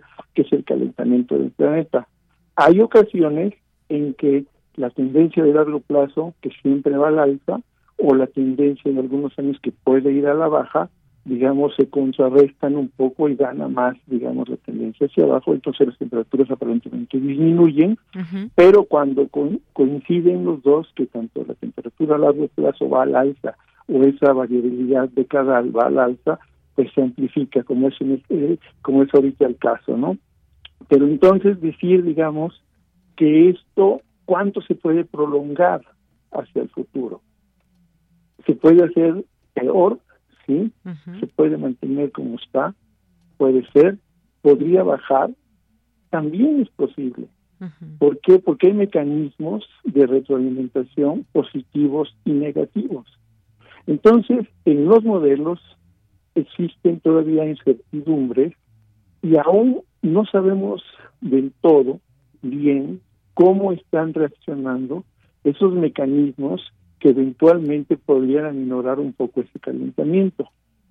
Y el mecanismo fundamental o el factor muy importante para este tipo de situaciones es el océano, del cual conocemos poco realmente en cuanto a su interacción con la atmósfera y cómo está respondiendo. ¿Por qué? Porque esos modelos no tienen la suficiente resolución espacial para capturar perfectamente la dinámica de los océanos, les falta un poco para la dinámica de la atmósfera y hay ciertas cosas ahí que mejorar de la de, del intercambio entre la atmósfera, el océano, el suelo, los hielos, etcétera. Entonces hay incertidumbres. Todo lo, lo, que hemos visto, lo que hemos estudiado, lo que se ha hecho con estos modelos apunta a que sigue el calentamiento. Pero yo no descartaría que en algunas zonas de hecho se dieran eh, disminuciones, al menos en escalas decadales, ¿no? Y pongo el ejemplo, aquí nosotros en México, ¿Sí? hace algunos años cuando se empezó con esto, estoy hablando de, de los noventas, eh, los ochentas del siglo pasado, se hicieron estudios aquí en México para ver qué iba a pasar. Y lo que mostraron esos estudios es que el noroeste de nuestro país era la zona donde se calentaba más. Nosotros ahorita estamos trabajando en, en, un artículo donde estamos viendo que precisamente ese noroeste de México eh, no se calentó tanto como se esperaba y de hecho en las zonas altas de la sierra eh, bajó un poquito la temperatura con respecto a las que había hace 70 años, por ejemplo. Entonces son cosas que nos hacen pensar, ok, ¿sabemos todo? No. O sea, nos hace falta mucha, mucha información, muchos estudios para dar respuestas eh, con la certidumbre necesaria. Y en este caso lo que usted me pregunta es muy importante. O sea, ¿cómo vamos a estar dentro de 20, 30 años?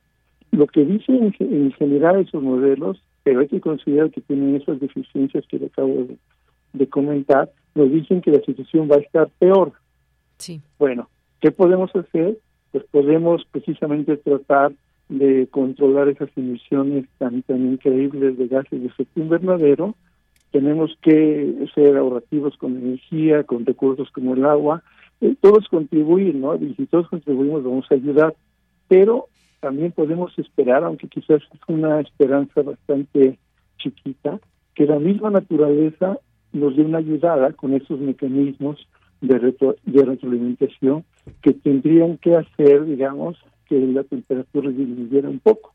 Y uno de los más importantes son las nubes, porque realmente las nubes son tan, tan importantes que si se formaran nubes más altas como resultado del calentamiento del planeta, esas nubes más altas nos iban a hacer la situación todavía peor.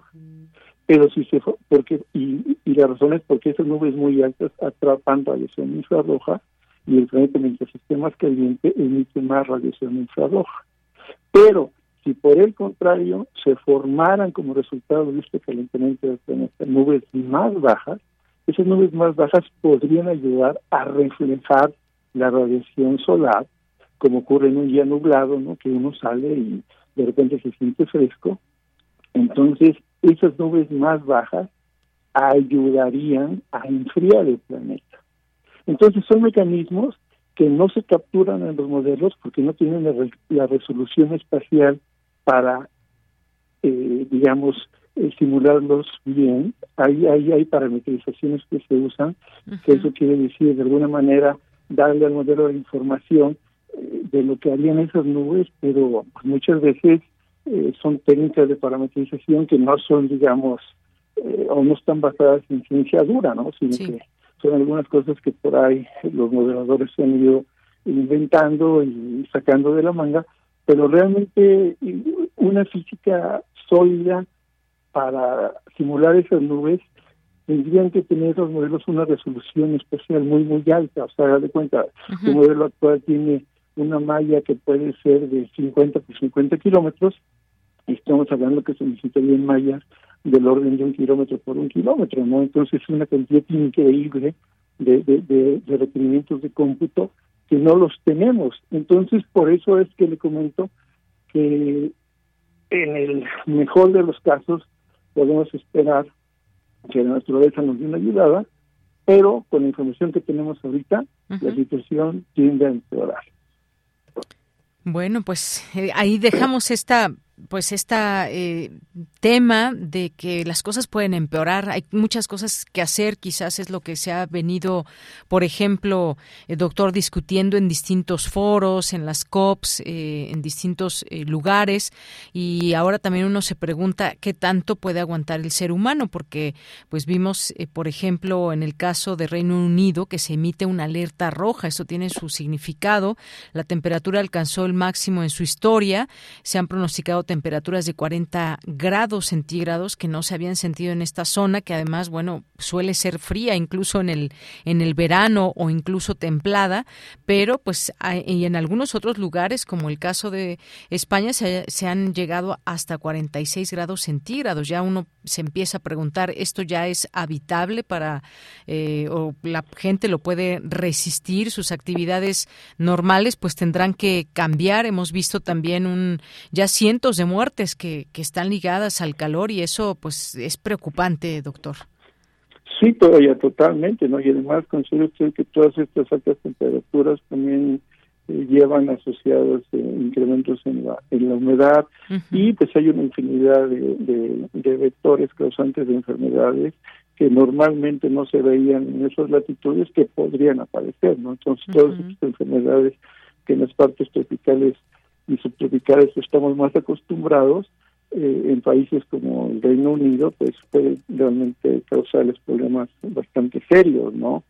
Y como usted lo dijo, esas temperaturas tan altísimas implican que se tenga que eh, recurrir a, a, aires acondicionados, ¿no? Y eso implica mayor gasto de energía mm, y eventualmente podría implicar también mayores emisiones, ¿no? Porque más con estos problemas que están teniendo con el, con el gas, pues pueden recurrir al, carbón para generar energía, ¿no? Y eso implica incremento de emisiones, ¿no? Y hacer más eh, problemático todo este de cambio eh, o de calentamiento planetario y eso sería una retroalimentación positiva, ¿no? O sea que nos estaría, si ya está caliente, pues sí. que estuviera todavía más caliente, ¿no? Entonces pues, se puede hacer ahí un círculo de estos eh, muy fuertes que si está mal se va, se va a poner peor, ¿no? Bueno, pues mire, seguramente pues tendremos que seguir hablando de todo esto porque nos interesa y es algo muy importante que usted dice. Eh, con esas altas temperaturas se, eh, se utiliza más el aire acondicionado y esto genera también el que se utilice más la energía y puede parecer un círculo vicioso todo esto. Pero lo seguiremos platicando por lo pronto. Muchas gracias, doctor Benjamín, el haber estado aquí en Prisma RU de Radio UNAM. Pues nada, muchas gracias por su invitación. Un saludo a usted y a todo su auditorio. Gracias, hasta luego. Hasta luego. Muy buenas tardes. Gracias al doctor Benjamín Martínez López, investigador del Instituto de Ciencias de la Atmósfera y Cambio Climático de la UNAM. Continuamos.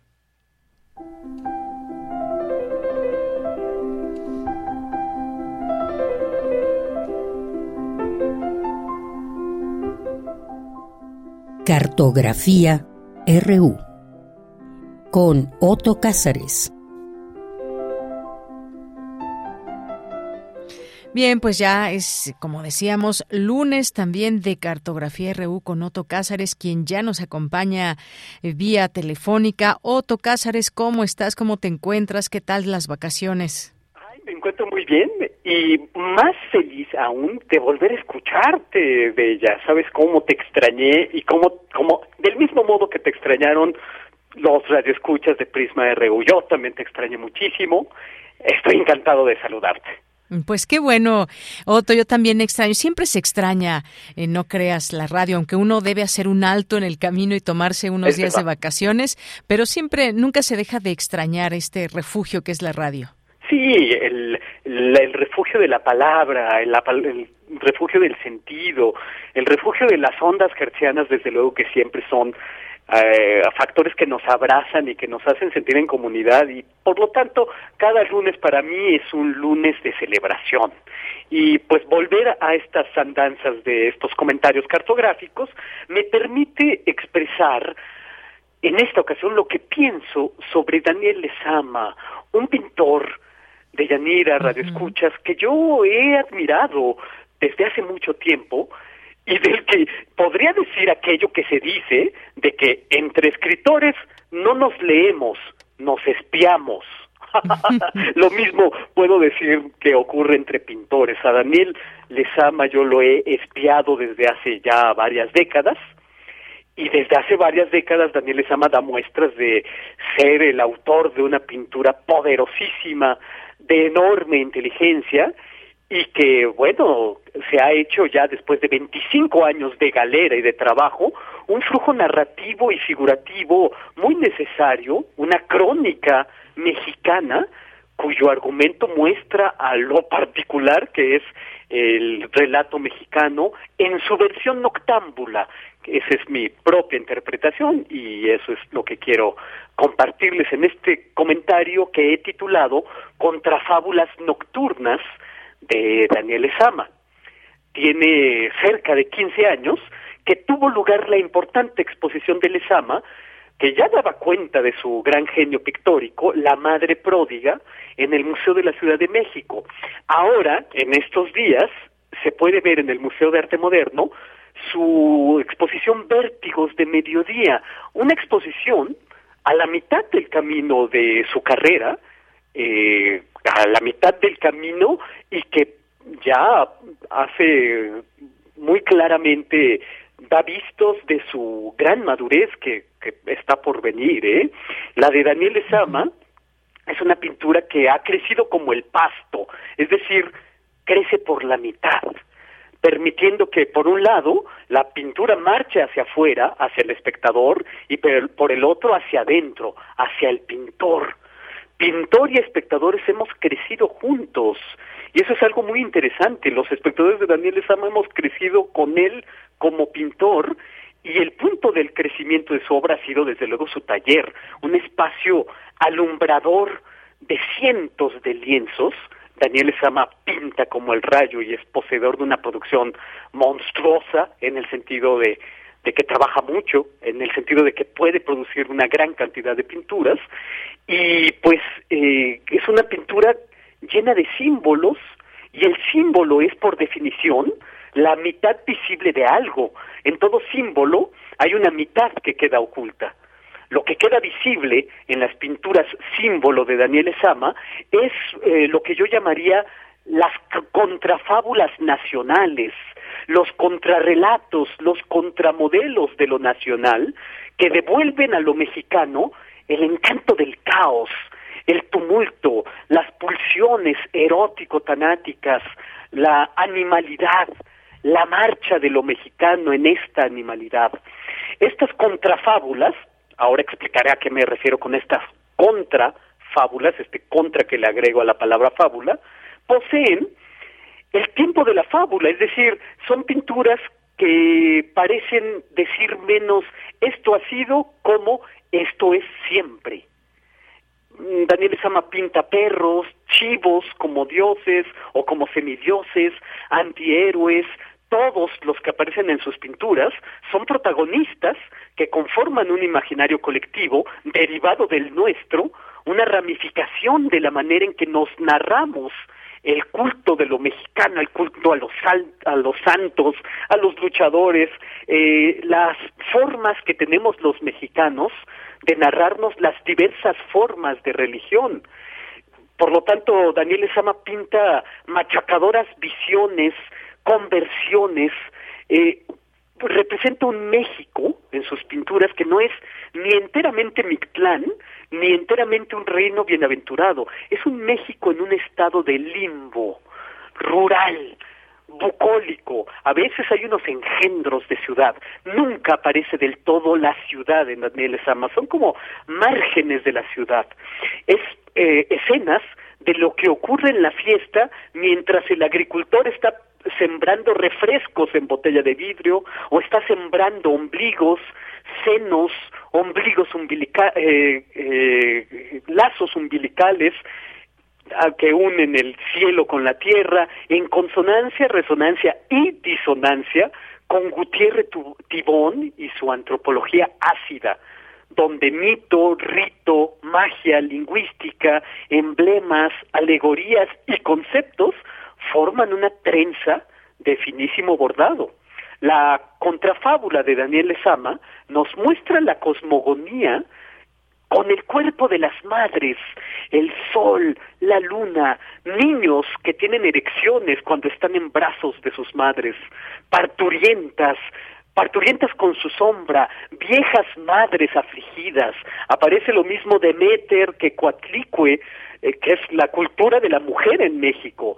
Todas sus pinturas, las de Daniel Sama, son liturgias, son sacrificios, y él se convierte en una especie de sacerdote que guía el rito religioso en una pintura que mezcla prosa, imagen, no es eh, la pintura de Daniel Esama, el de los relatos visuales de aquellos maderos e hidalgos del muralismo mexicano. Es muy mexicano, pero muestra un perfil noctámbulo de los personajes mexicanos. Hay una cierta cualidad onírica en sus proyecciones. Hay desplazamientos, transfiguraciones como antídotos contra la lógica de este relato mexicano. Eso, por eso digo que es una contrafábula que tiene un sentido flotante, como ensoñado.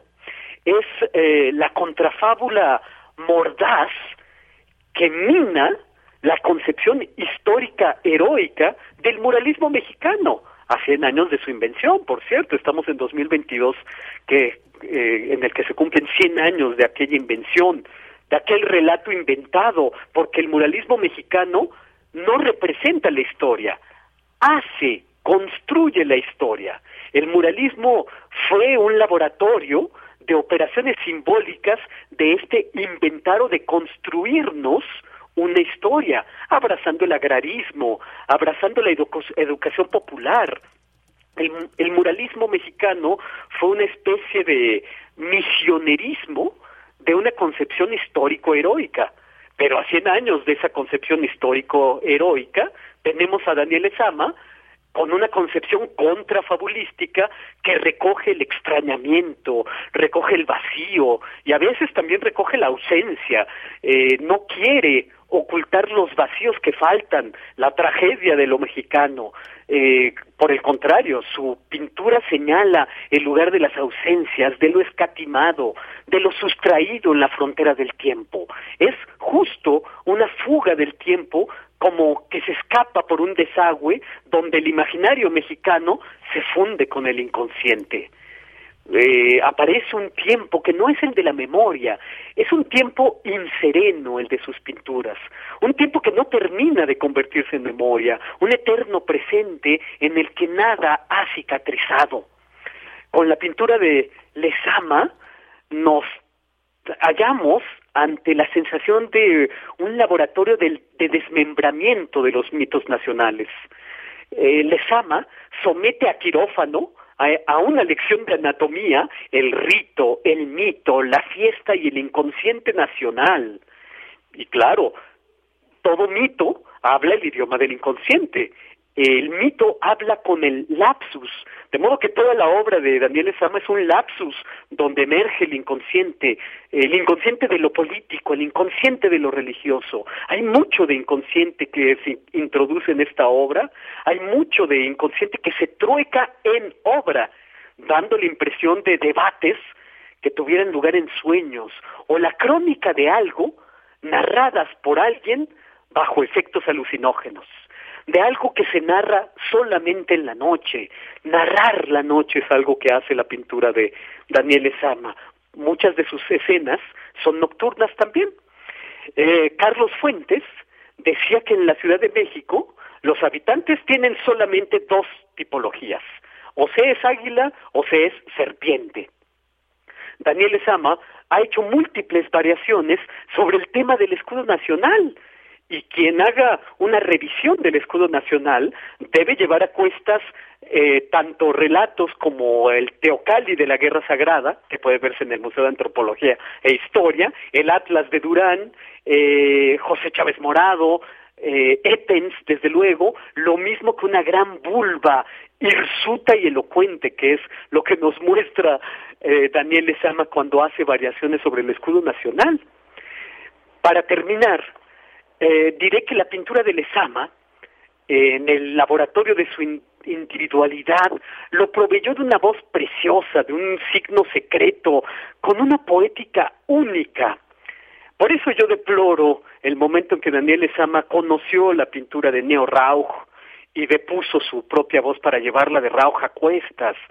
Eh, creo que eh, en los años que vienen de este gran pintor habrá de quitarse esta voz de Neo Rauch para volver a su poética que era tan eh, eh, que, que tanto había costado eh, aislar de todas las demás y que se volviera una voz tan personal.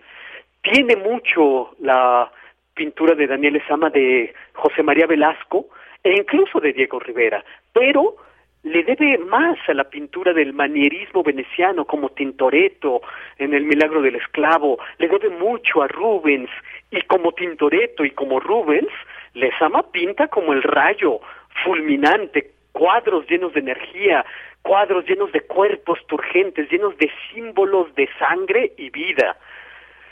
Pintar es un acto de redefinición del cuerpo, a veces pintar tiene que ver más con la danza con el ejecutante que con lo visual. Por lo tanto, comprender la pintura desde el cuerpo y morir de imaginación es la tarea de este pintor que se encuentra a la mitad del camino de su trayectoria. Larga vida a estas visiones magníficas de Daniel Esama y esto es lo que yo tengo que decir este lunes 18 de julio de 2022.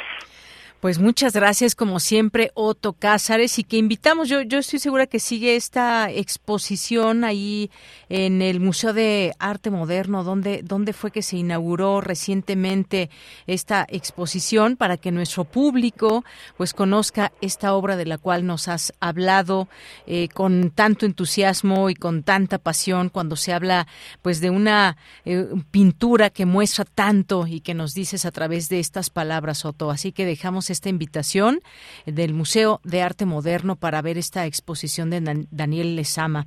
Así es, querida Deyanira. Esta exposición la visité eh, el domingo pasado junto con mi esposa María Fernanda. Saludos. Y bueno, estuvimos frente a los cuadros cerca de cuatro horas, pero para mí fue un acto de reconocimiento porque como les expresé, tiene mucho tiempo que yo le tengo el ojo encima a Daniel Esama, un poco como esto, que los pintores siempre nos espiamos más que vernos.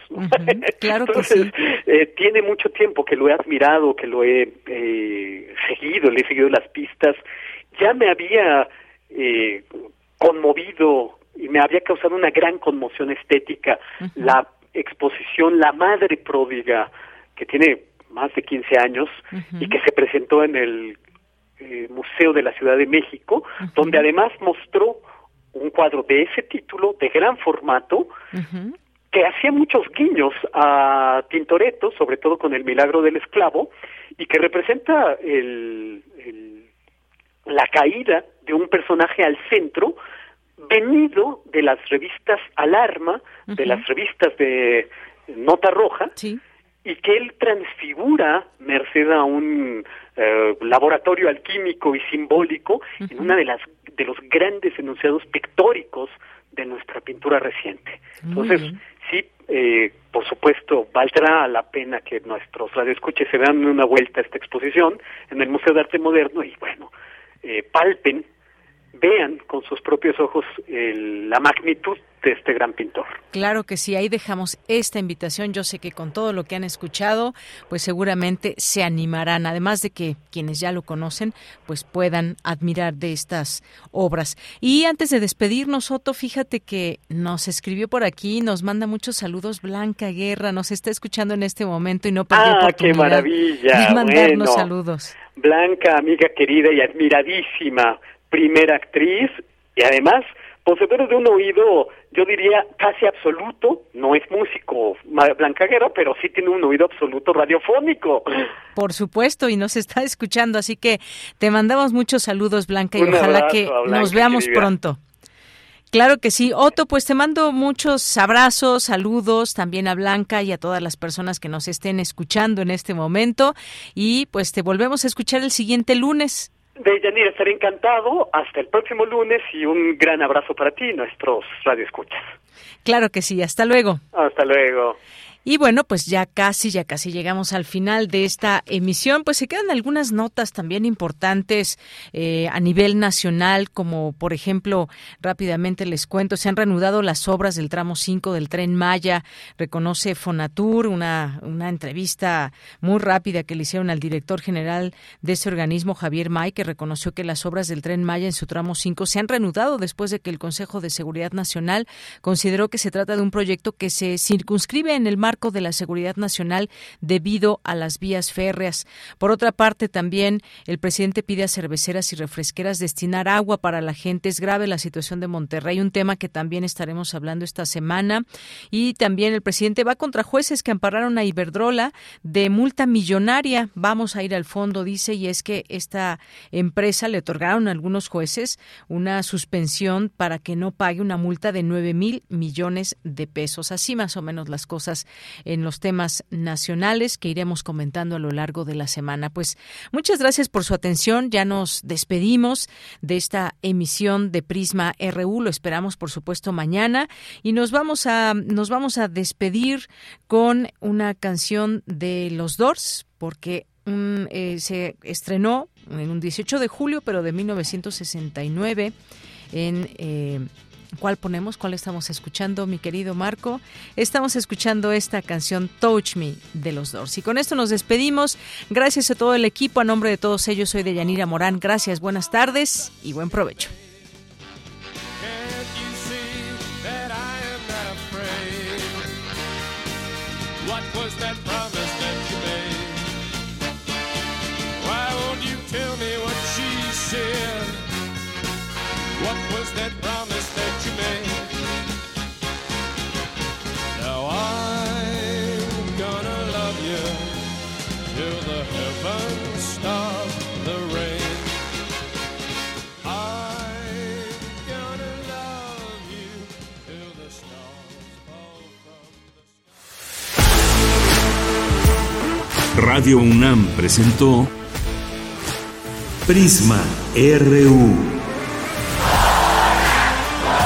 Una mirada universitaria sobre los acontecimientos actuales.